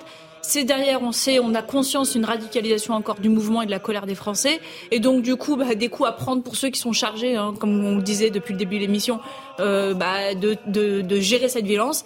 Et puis, bah, du coup, oui, ça dénote parce que pendant que nous, sur la voie publique, on essaie de calmer les gens, eh bien, lui, il chante. D'accord. Euh, Louis Dragnel une explication Il était euh, euh, en train de dîner, c'est ça? Il est sorti ensuite dans la rue? Oui, enfin, il se promenait avec euh, son épouse et on sait qu'il il fait ça souvent le soir quand il est un peu fatigué ou qu'il a besoin de se vider la tête. Non, moi, moi je trouve que si, effectivement, si ça n'intervenait pas dans ce contexte-là, on va pas reprocher au président, on peut lui reprocher tout ce qu'on veut, mais espèce de, de légèreté, de forme de spontanéité. Bon, chanter des chants régionaux, il y a, c'est pas un crime en soi. Mais après, effectivement, tout le problème, c'est que ça donne ça donne l'impression qu'Emmanuel Macron n'en a rien à faire euh, de la gravité du moment. Et effectivement, il y avait euh, des manifestations non déclarées qui se passaient très mal euh, à Paris, à Lyon et dans plusieurs villes de France. Donc c'est vrai que c'est quelque chose qui interpelle un peu tout le monde. En ce moment même, il arrive à Saint-Denis, il doit aller, vous nous l'avez dit, à l'école de la Légion de Absolument. Il y a un dispositif policier massif. Très important. Le président va se rendre à Lille, en Alsace, pardon, je veux dire la semaine prochaine. Demain. mercredi, effectivement. Et après-demain, il sera dans l'Hérault, normalement. Il veut montrer qu'il peut aller au contact des Français, qu'il n'est pas empêché, qu'il n'est pas bunkerisé, alors que euh, certains de ses ministres euh, se font vraiment chahuter. Là, il y en a deux qui sont restés bloqués pendant plus d'une heure et demie dans une CAF, une caisse d'allocation familiale à Paris. Ils ont dû ressortir sous escorte, policière. C'est une stratégie du président? Alors, c'est une stratégie, ça, c'est son intention. Ce que vous disiez, Julien Lui, ce qu'il veut, c'est, d'ailleurs, c'est ce que l'Élysée euh, raconte et scénarise, c'est l'acte 2, on va tourner la page. La difficulté, c'est qu'il peut pas tourner la page tout seul. Euh, vous savez, quand euh, c'est comme quand on danse au tango, on peut pas danser tout seul, on danse à deux. Et, et donc l'autre personne, bah, ce sont les Français. Et si les Français euh, refusent, ne lui permettent pas de tourner la page ou ne lui permettent pas de, de, de, passer à l'acte 2, c'est là où ça va devenir très compliqué. Et j'ajoute un, un, dernier élément, c'est que Emmanuel Macron, même s'il a l'intention de passer à autre chose, peut-être qu'il y, y, aura un essoufflement, que les Français dans leur tête voudront aussi, à un moment donné, changer de sujet il y a une difficulté qui demeure et qui est immuable, c'est que il n'a pas gagné un seul député, il n'a toujours pas la majorité absolue. Et, euh, et donc, en fait, il ne, sa capacité à gouverner est, est complètement entravée encore aujourd'hui. Et ça, pour le coup, tant qu'il n'y a pas de d'évolution politique au sein de sa majorité, il ne peut quasiment rien faire. Linda Kebab, là-dessus? Bah, je suis en train de, de, me dire dans cette situation là où on est en train de parler d'un champ. Vous le disiez, en effet, euh, c'est pas une mauvaise chose qu'un président de la République sorte euh, de, de l'Élysée pour aller à la rencontre des Français. Au contraire, c'est même très bien. Euh, J'étais en train de, de, de lire à l'instant et en même temps que vous parliez, je suis désolée. Euh, le, le, un événement qui est arrivé hier devant la préfecture de région euh, à Marseille, donc euh, mhm. dans le sud, et, en fait, on a, il y a des militants, enfin des, pardon, des, des membres de la CGT Enedis qui ont déversé des dizaines de compteurs de gaz devant la préfecture de région. Le policier qui est chargé de garder la préfecture, hein, qui est là en statique, qui a rien demandé à personne, s'est approché. Il y a un compteur qui a explosé et qui a touché euh, la mâchoire de mon collègue, le blessant. Bah, moi, je pense qu'hier soir, il aurait aimé chanter aussi. Et une fois encore, en fait, je suis en train de dire qu'on est dans une situation qui est plutôt gravissime. On a un pays qui a feu et à sang. Et je suis désolée, c'est vraiment pas le moment. C'est vraiment pas le moment. D'accord. Euh, euh Julien Drey, euh, des ministres qui sont hués, conspués, bloqués. je pense. Bon, ça va une mal en pis J'ai peut-être une divergence d'appréciation de la situation. Je pense qu'ils sont. C'est la pire des situations. Parce que je pense que ça ne s'arrêtera pas l'idée que euh, les gens vont se fatiguer, qu'ils vont passer à autre chose, etc., ils se trompent. Parce que là, je vous le dis franchement, j'ai jamais vu ça. Quoi. Je veux dire, dans l'état d'esprit des gens, c'est très profond, c'est ancré. Les gens ont fait des sacrifices dans ces, dans ces, dans ces, dans ces semaines qui viennent de s'écouler, etc. Donc il est, il a pas changé de gouvernement parce qu'il s'est gardé la, la cartouche pour euh, dans 100 jours, si j'ai bien compris. Mm-hmm. Euh, il n'arrive pas à renouer le dialogue avec les syndicats. Et la journée d'aujourd'hui est, révélatrice. Il ne parle qu'avec les syndicats patronaux. Il a misé jusqu'au bout, son entourage a misé jusqu'au bout sur le fait qu'ils arriveraient à faire revenir la CFDT dans le giron. Ils ont, ils ont réussi à faire de, de M. Berger le premier opposant d'Emmanuel Macron. Et je peux vous dire mmh. qu'il est en colère. Hein. Euh, M. Berger, je l'ai rarement vu comme ça, il est déterminé, parce qu'il a été humilié par ses comportements. Donc je pense qu'il est dans une impasse. Et donc l'impasse, vous allez la constater dans les jours, dans les jours et les semaines qui viennent. C'est-à-dire dès qu'un ministre va sortir, il mmh. sera interpellé, sans que ça soit préparé, organisé. Vous avez vu quand elle va dans un supermarché, tout de suite il y a quelqu'un qui lui crie 49.3. Ça sera sans, sans arrêt. Euh, Franck Louvrier, euh, euh, le président qui va se rendre en région dès demain, va avoir du mal. Ou alors il y aura un dispositif de sécurité tellement dingue qu'on ne pourra pas l'approcher. de vouloir faire de façon réactive des déplacements immédiatement après l'intervention n'est pas une bonne décision. Parce qu'il va être dans des déplacements Potemkin. Mhm. Parce que c'est comme ça, parce que parce que les préfets vont avoir peur, parce que les services de sécurité à juste titre vont vouloir protéger le président de la République, et donc du même coup, on va l'isoler euh, intrinsèquement dans ses déplacements. Donc je pense que on est dans une période où il faut laisser les choses se, caler, laisser les choses euh, redescendre, euh, euh essayer de traiter une période d'apaisement, mais le simple déplacement va exciter bien évidemment toutes les minorités de la zone géographique dans laquelle il va aller. Donc, donc ça va ne faire, avec les médias en plus et la médiatisation d'aujourd'hui, euh, ça va ne faire que ça. Donc euh, ça sert à rien. Donc l'apaisement, ça aurait été de rester à l'Élysée, on est d'accord. Bah, l'apaisement, c'est de rester à l'Élysée, c'est de travailler peut-être à une organisation politique différente, c'est d'essayer de trouver des solutions. Je ne pense pas que euh, les, le chef, on attend que le chef de l'État aille serrer les mains euh, des, euh, euh des les légionnaires de, de, la, de la Légion d'honneur à Saint-Denis. Si c'est pour cocher la cage Saint-Denis, il y a d'autres endroits à aller et qui ne peuvent pas être accessibles pour le président de la République aujourd'hui. Ils vont en Donc, voilà. demain. Donc, euh, et, et c'est ça la difficulté. Il faut, faut pas se précipiter. Je, je rappelle, hein, ce qui compte autant en politique que l'action, c'est le calendrier il a 4 ans.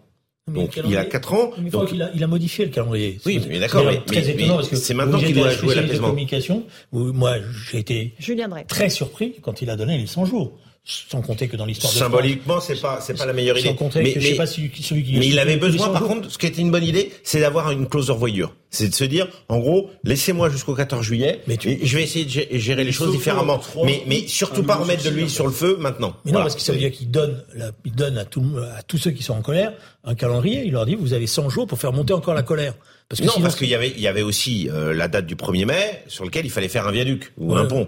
C'est-à-dire qu'il n'était pas question qu'il ait rendez-vous le 1er mai et qu'il était obligé de parler hier pour la simple raison, c'est qu'il ne pouvait pas parler, ne rien dire entre euh, la fin du processus législatif avec l'édition du Conseil constitutionnel et le 1er mai. Donc voilà, donc il était dans un calendrier où il était obligé de parler. Donc mais, il parlait, mais maintenant, mais c'est lui qui je pense qu'il faut un peu de retrait. Voilà, c'est mon C'est lui qui se met d'abord parce qu'il précipite la, la, promulgation, deuxièmement il précipite son allocution, il donne pas, il, laisse pas les choses. il va pas faire attendre la, la, la, promulgation. je pense qu'il a intérêt. plaisir, vous auriez dit. Je pense qu'il a eu raison de promulguer immédiatement. Il laisse entendre qu'il y a peut-être une possibilité. Ces gestes-là sont mal vécus par des gens qui sont en colère. ils sont mal vécus par des gens qui veulent pas la loi. Ils sont 89% maintenant. Il y a une chose sur laquelle vous avez raison. Mais ces gens-là, ils sont représentés à l'Assemblée nationale et malheureusement pour eux, ils sont mal représentés. L'Assemblée, on l'a pas laissé travailler. Alors excusez-moi. Hein. Mais le problème, moi je trouve, c'est que les Français ont trop vu Emmanuel Macron. Euh, ils l'ont trop entendu. D'ailleurs, hier, le premier effet qu'on ressentait, c'était des mots qu'on avait déjà beaucoup, beaucoup entendus. Et donc, la lassitude et l'énervement et la colère de certaines personnes vient là. Et, c'est là où je rejoins ce que vous disiez tout à l'heure, Franck Louvrier. Moi, je pense qu'il il faut qu'il, surtout, il disparaisse un tout petit peu euh, pendant au moins faire, hein. quelques semaines. Mais parce là, il chante dans les rues. Hein. Parce que je pense que les... non, mais, honnêtement, mais je pense que les Français sont exaspérés. Le recul est quand même intéressant. Bah, je trouve aussi. Bon, mais c'est pas ce qu'il a décidé de faire. Hein. Là, il a décidé de multiplier les déplacements. Julien Drey. Vous dire, vous sous-estimez l'état de la crise. Là, moi, ah, je, pense qu'il a, je pense qu'il a, il a compris que sa tête est sur le bio. Excusez-moi l'expression. Oh, depuis les gilets jaunes. Moi, je crois pas du non, tout. Non, non, moi, je pense jaunes, que sa perception, que c'est que la situation n'est pas grave. Les gilets jaunes. il se trompe.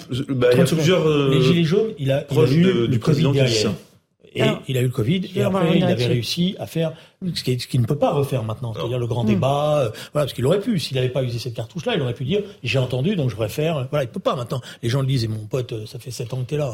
Euh, bon, tu vas pas nous la faire. Il a des outils institutionnels, éventuellement des référendums, et éventuellement. Voilà, je, je pense que dans, dans, le panel aussi de la Constitution de 58, il a eu, on a utilisé certains, 49.3, etc.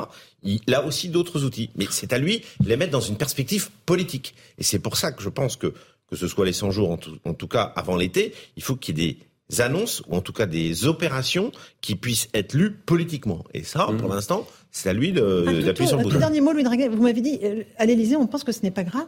il y a, Sérieusement Il y a, il y a, certaines personnes même qui ont, qui ont participé aux dernières réunions autour du, du président. Et, et, qui sont sortis un peu étonnés. Moi, j'ai rencontré plusieurs de ces personnes et, et qui, et qui m'ont dit, euh, nous, on essayait de dire au président que vraiment le, le pays allait très mal, que la mmh. colère était euh, extrême, et le président, manifestement, ne mesurait pas à quel point euh, la colère était extrême. Et, il se disait voilà que c'était euh, c'est un mauvais moment à passer, mais que globalement ça va repartir. Et en fait, c'est lié à son histoire personnelle euh, et, politique. À chaque fois, en fait, soit il y a une crise, malheureusement, enfin qui lui a permis de sortir de, de, sa crise politique, mmh, mmh, mmh. soit euh, à chaque fois il s'est passé quelque chose. Et donc même le pari des 100 jours, il y a plus, il y avait un ministre qui me disait ça tout à l'heure. Euh, au fond de lui, Emmanuel Macron, c'est absolument pas. Donc il demande un sursis, il s'auto-octroie un sursis supplémentaire. mais, mais, il faut aussi peut-être le pari que euh, d'ici euh, au 14 juillet, il y aura peut-être d'autres crises. Et donc, en fait, lui incarnera la position, je sais pas ce que je pense, c'est ce qu'on me mm. dit, incarnera la position du sauveur. il peut se passer n'importe quoi en Géorgie, avec euh, la crise en, Ukraine, avec Taïwan, mm. et, ce qui permettra de, chasser la période euh, actuelle, en tout cas selon Emmanuel Macron, et de faire oublier ou de... Est-ce que, oh, Franck Louvrier, on peut gouverner en, en faisant des paris ainsi? Non, mais moi je pense qu'on peut pas gouverner tant qu'il n'y a pas de clivage. Et en fin de compte, il est victime de ce qui lui a fait gagner. Bah oui. C'est-à-dire qu'à force de vouloir expliquer qu'il n'y avait pas de gauche et de droite, c'est que maintenant il est aussi bien exclu par la gauche que par la droite. Donc il reste plus beaucoup d'oxygène dans la salle. Mmh. Et qu'il faut qu'il reclive sur des sujets pour justement refaire des débats dans notre pays. Et, et, et la difficulté de l'exercice aujourd'hui, c'est que hum, est-ce qu'il est capable euh, de le faire? Est-ce qu'il il le mmh. souhaite le faire? Et je pense que c'est ça l'enjeu majeur. Il veut parce pas partager le pouvoir avec vous. non, mais c'est pas un problème de partage. Oui, mais c'est un problème, c'est qu'il faut prendre des décisions. C'est très simple. Il faut aller dans votre sens. La par France, exemple. elle est entre la droite et l'extrême droite. Aucun aucune personne autour de la table peut dire l'inverse. Mmh. les positions, si, non, faut pas se leurrer. Majoritairement, on est entre la droite et l'extrême droite. Allez-y, François Après, euh, quelle mesure Quelle mesure Oui, mais euh, je ne sais pas ce qu'ils y réalisé, mais en tout cas, moi, je regarde les résultats des élections, quelles qu'elles soient. C'est pas vous, je parle. Ah Allez-y, Franck Lebrier. Euh, au-delà de ça, à un moment donné, il faut sans doute faire une opération, des opérations et des actions politiques à l'endroit de cet électorat pour justement, peut-être, c'est l'objectif aussi, c'est d'éviter que le Rassemblement national, dans 4 ans, arrive au pouvoir. Donc, donc si il ne met pas toute son énergie là-dessus, je crains que ce flottement, il existe jusqu'à la fin. Et là, ça, ça peut mal tourner. Ça, et là, ça peut mal tourner. Alors, on a euh, notre euh, envoyé spécial Vincent Fernandez avec Fabrice Elsner qui sont à Saint-Denis. Euh, bonsoir à tous les deux. Le président est attendu ou arrive, peut-être, vous allez nous le confirmer, pour une visite. Et il y a déjà beaucoup de monde sur place, c'est ça? Alors difficile à dire si Emmanuel Macron est déjà arrivé ou si il est en approche ici euh, à Saint-Denis. Toujours est-il qu'effectivement il y a ce, comité d'accueil. Il y a plusieurs dizaines de personnes ici euh, euh, devant, devant la mairie hein, de, Saint-Denis.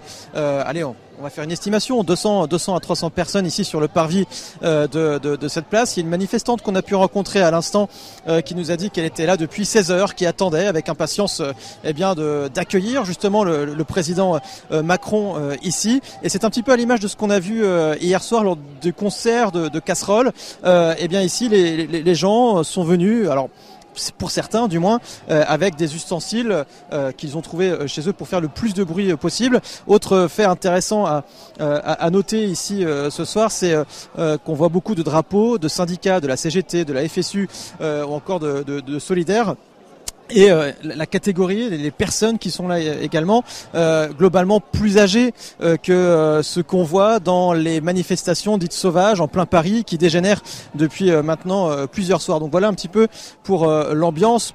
Ici, pour le moment, assez, assez bon enfant pour, sur le parvis de, de la mairie de Saint-Denis. Mais Vincent, on est d'accord, ils veulent quoi? Ils demandent le retrait de la réforme? Qu'est-ce qu'ils réclament ces manifestants? On lâche rien. C'est voilà. Encore une fois, hein, c'est cher Laurence, c'est leur mot d'ordre. On lâche rien. Ils ont d'ailleurs euh, chanté euh, cette chanson euh, quand on est arrivé sur le parvis de la mairie de, Saint-Denis. Ils demandent toujours, tout simplement, le retrait de cette réforme des retraites. Ils iront jusqu'au bout et c'est le même son de cloche depuis l'adoption et la validation par le Conseil constitutionnel. Hein. Les manifestants qu'on rencontre nous disent la même chose. On descendra, on continuera à descendre dans la rue, faire des actions coup de poing, se mobiliser contre cette réforme des retraites. Merci beaucoup Vincent Fernandez, Fabrice Elsner, euh, Julien Drey. Euh, ces manifestants ne veulent pas lâcher. moi je pense non seulement qu'ils ne vont pas lâcher et qu'ils ont raison, je le dis, pour Monsieur Louis Dragnel, euh, pour qu'il me resitue bien. premier aspect des choses. Deuxièmement, je pense qu'il y a maintenant un rendez-vous et que au lendemain du rendez-vous, les choses se liront de manière différente parce que le rendez-vous du 1er mai devient maintenant le rendez-vous de tout le monde. Tout le monde est en train de s'organiser. Je vois autour de moi des tas de gens qui n'ont pas l'habitude d'aller à les manifestations m'envoyer des SMS. Est-ce que tu y vas? Est-ce que je peux aller avec toi? Est-ce qu'on peut venir avec les enfants? Et je pense qu'on va avoir un 1er mai énorme. Et je le souhaite. Mm-hmm. Et, je pense qu'au lendemain du 1er mai, la décision va être très difficile pour le Conseil constitutionnel. Alors il peut juridiquement de dire pas de référendum encore, mm. mais ça sera très mal vécu par la population. Euh, ce sera lâché en lit, euh, Franck Levoyer, pour terminer, en un mot. On peut l'espérer. D'abord, euh, quand on aime son pays, on ne veut pas que ce soit lâché en lit. Mais, euh, mais non, non, mais je répondais à la question de Lance Ferrari. Mhm. mais, mais, mais au-delà de ça, j'ai le sentiment que, euh, d'abord, euh, c'est sûr que ce sera un premier mètre très mobilisateur. Pour la simple et bonne raison, c'est que la, décision qui a été prise et, les, mobilisations vont, vont, vont, être un point de convergence. maintenant, il y aura un lendemain, il y aura un 2 mai, il y aura un 3 mai, il y aura un 4 mai. Donc, il, il faut aussi pouvoir se projeté sur, sur les semaines à venir. Et c'est ça l'enjeu. Hein. Faut, faut pas se leurrer. Un président de la République, il est là pour gérer le moyen et le long terme, pas mm. uniquement le court terme. Euh, on va suivre évidemment ça dans Punchline sur CNews et sur Europe. Une petite pause, on se retrouve. Euh, on entendra le témoignage de Philippe Chauvin, euh, ce père endeuillé qui veut se battre pour que la mort de son fils de 18 ans, qui était un rugbyman professionnel, ne soit pas une mort pour rien. Il se bat pour que les règles du rugby évoluent et il se heurte à une omerta extrêmement puissante dans ce milieu. A tout de suite dans Punchline.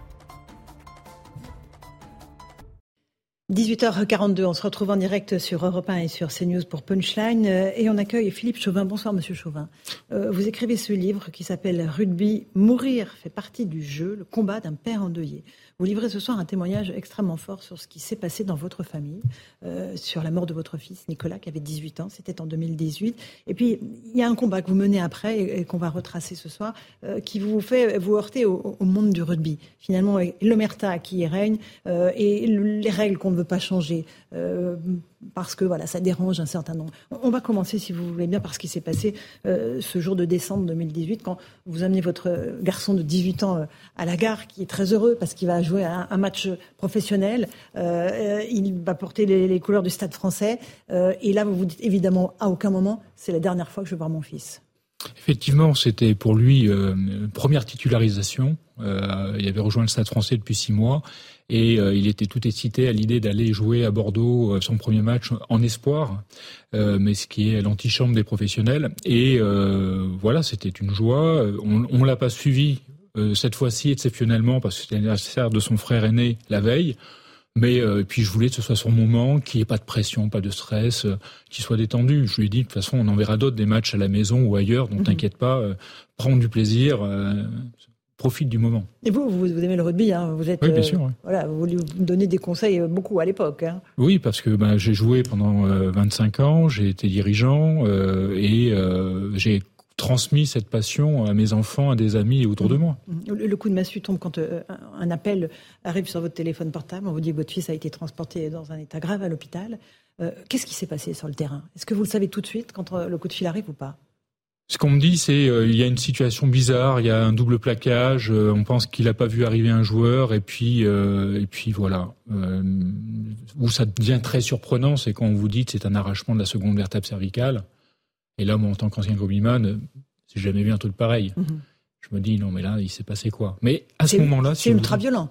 Ah bah c'est d'une intensité. Bah, c'est comme vous preniez euh, euh, deux, objets euh, de 120 kg à 20 km heure, et dont un au niveau de la tête. Mhm. Et les deux en même temps.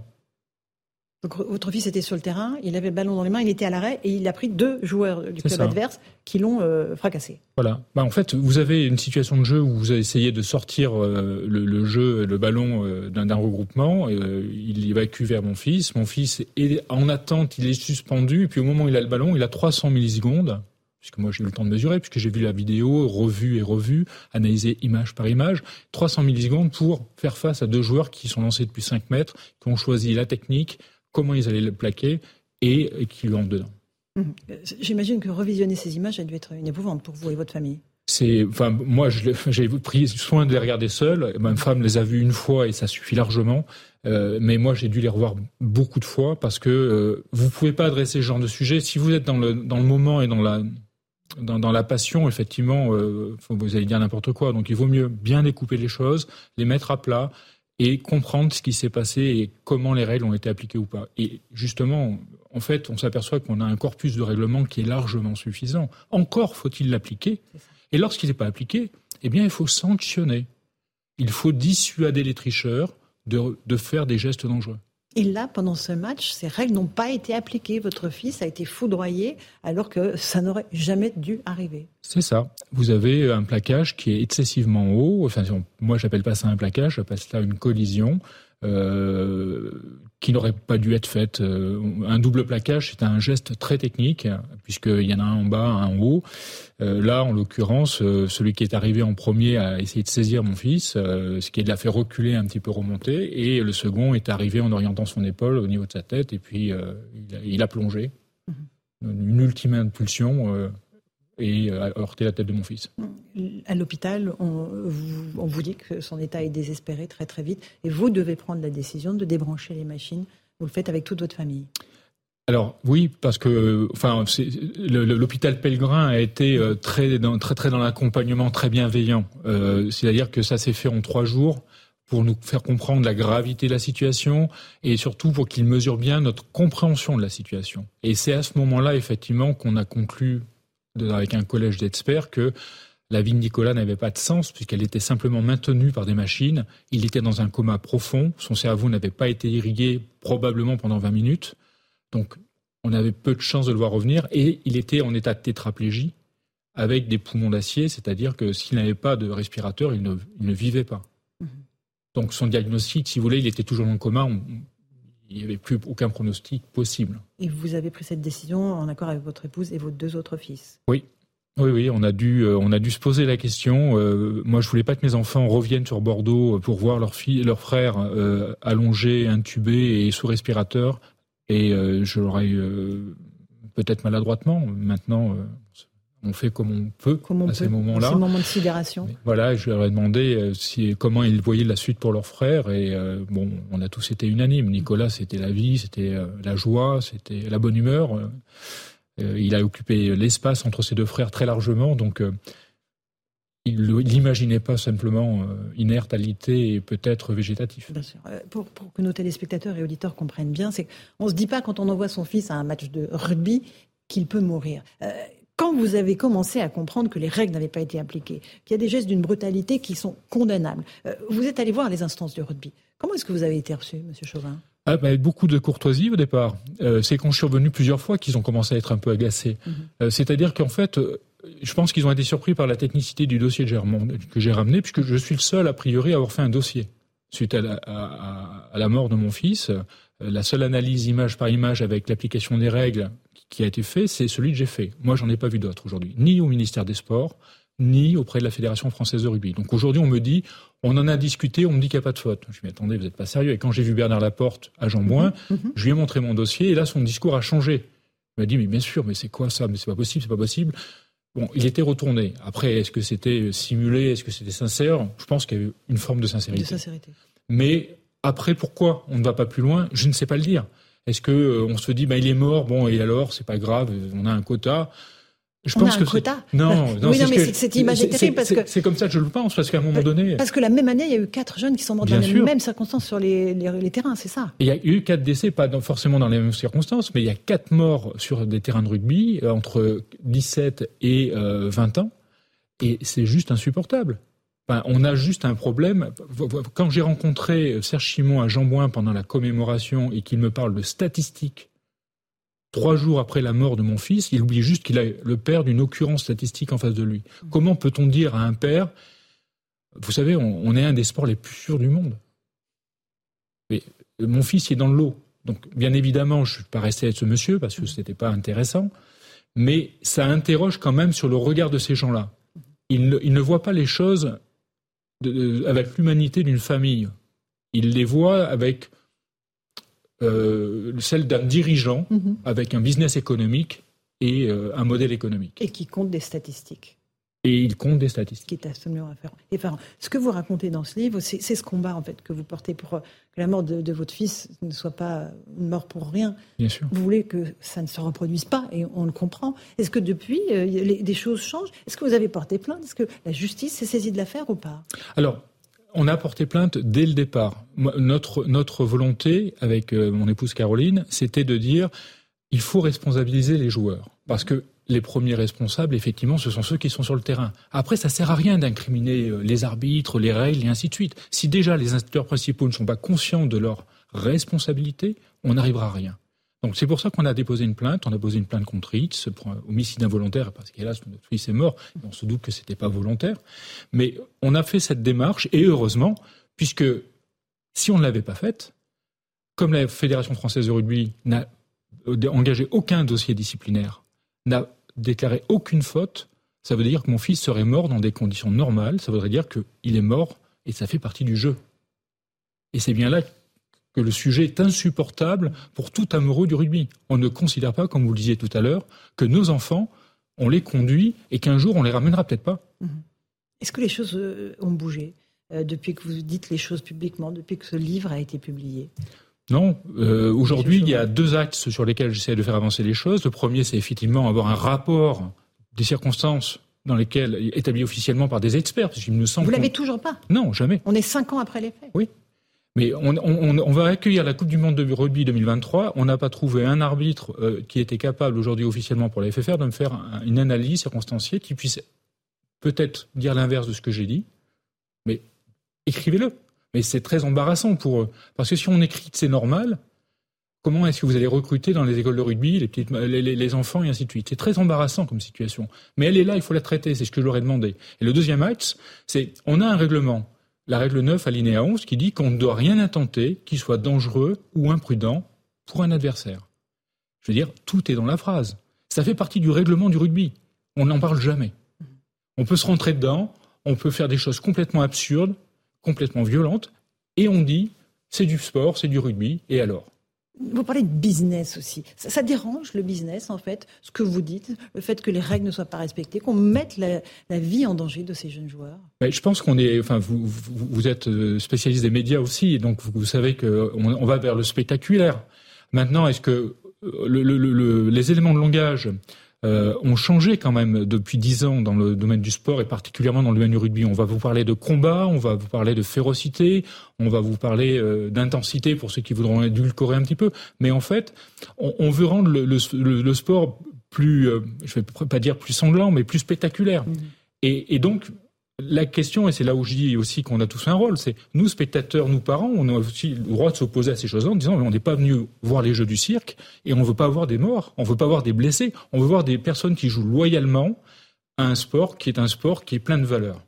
Mais aujourd'hui, moi, ce que je dis, quand vous ne respectez pas les règles, sortez les tricheurs. Alors qu'aujourd'hui, on est dans le phénomène inverse. Je dois m'expliquer, je dois expliquer, je dois essayer de faire comprendre à tout le monde que quand on n'applique pas les règles, c'est dangereux. Et, et, c'est ça qui est Donc Vous êtes quasiment dans la place, à la place de l'accusé qui doit s'expliquer. Ben moi, je dois expliquer pourquoi il faut respecter les règles. Ben, moi, je peux en témoigner. J'ai perdu un fils dans des circonstances abominables. Donc, en fait, on m'écoute. Mais c'est quand même, il faut qu'on se pose tous la question à un moment donné, comment est-ce qu'on en arrive là à se dire que quand les règles ne sont pas appliquées, il faille encore essayer d'être convaincu qu'il fallait les appliquer C'est absurde. On est à quelques semaines, vous le disiez, de, de, de ces mondiaux. Rien ne va bouger? Moi, en tout cas, je, je, je, lutte ardemment pour que le 8 septembre, avant le 8 septembre, j'espère que le ministère des Sports tiendra sa, son engagement euh, je, je, fais confiance à la, à la ministre -hmm. qui est très engagée et qui a regardé le rugby féminin et qui le trouve formidable. Et d'ailleurs, moi Madame aussi. Oudéa Castera. Voilà. -hmm. et, et, et qui est on plus se humaine rend... que sa prédécessrice, d'après ce que voilà. vous racontez dans le livre. En tout cas, euh, je ne l'ai pas rencontrée, mais elle me semble. Mais, mais en tout cas, ce qu'elle a dit sur le rugby féminin dimanche, suite à la victoire de la France contre l'Écosse, c'est qu'elle avait trouvé le spectacle formidable, ainsi de suite. Eh bien, ce sont les mêmes règles.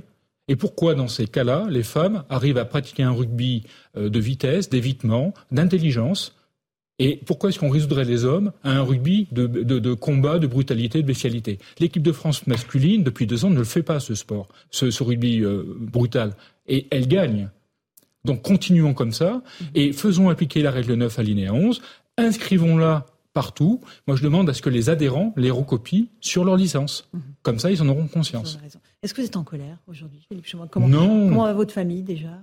Non, enfin, je peux pas être en colère parce que si j'étais en colère, je pense que je perdrais toute crédibilité. Je perdrais euh, aussi le sens de l'analyse et, euh, et je pourrais rompre le dialogue. Moi, aujourd'hui, ce qui m'intéresse, c'est que le rugby sorte par le haut. C'est ce que j'avais dit à Bernard Laporte au mois de janvier 2019. Je ne devais pas passer dans les médias, je ne devais pas écrire de livres. Je leur faisais confiance.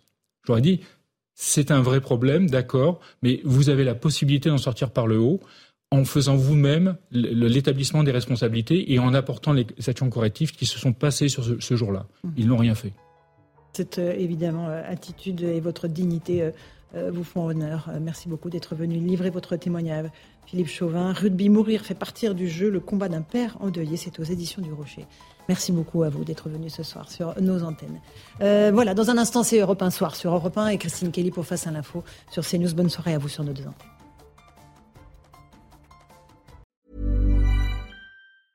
Mom deserves the best, and there's no better place to shop for Mother's Day than Whole Foods Market. They're your destination for unbeatable savings, from premium gifts to show-stopping flowers and irresistible desserts. Start by saving 33% with Prime on all body care and candles. Then get a 15-stem bunch of tulips for just $9.99 each with Prime. Round out Mom's menu with festive rosé, irresistible berry chantilly cake, and more special treats. Come celebrate Mother's Day at Whole Foods Market.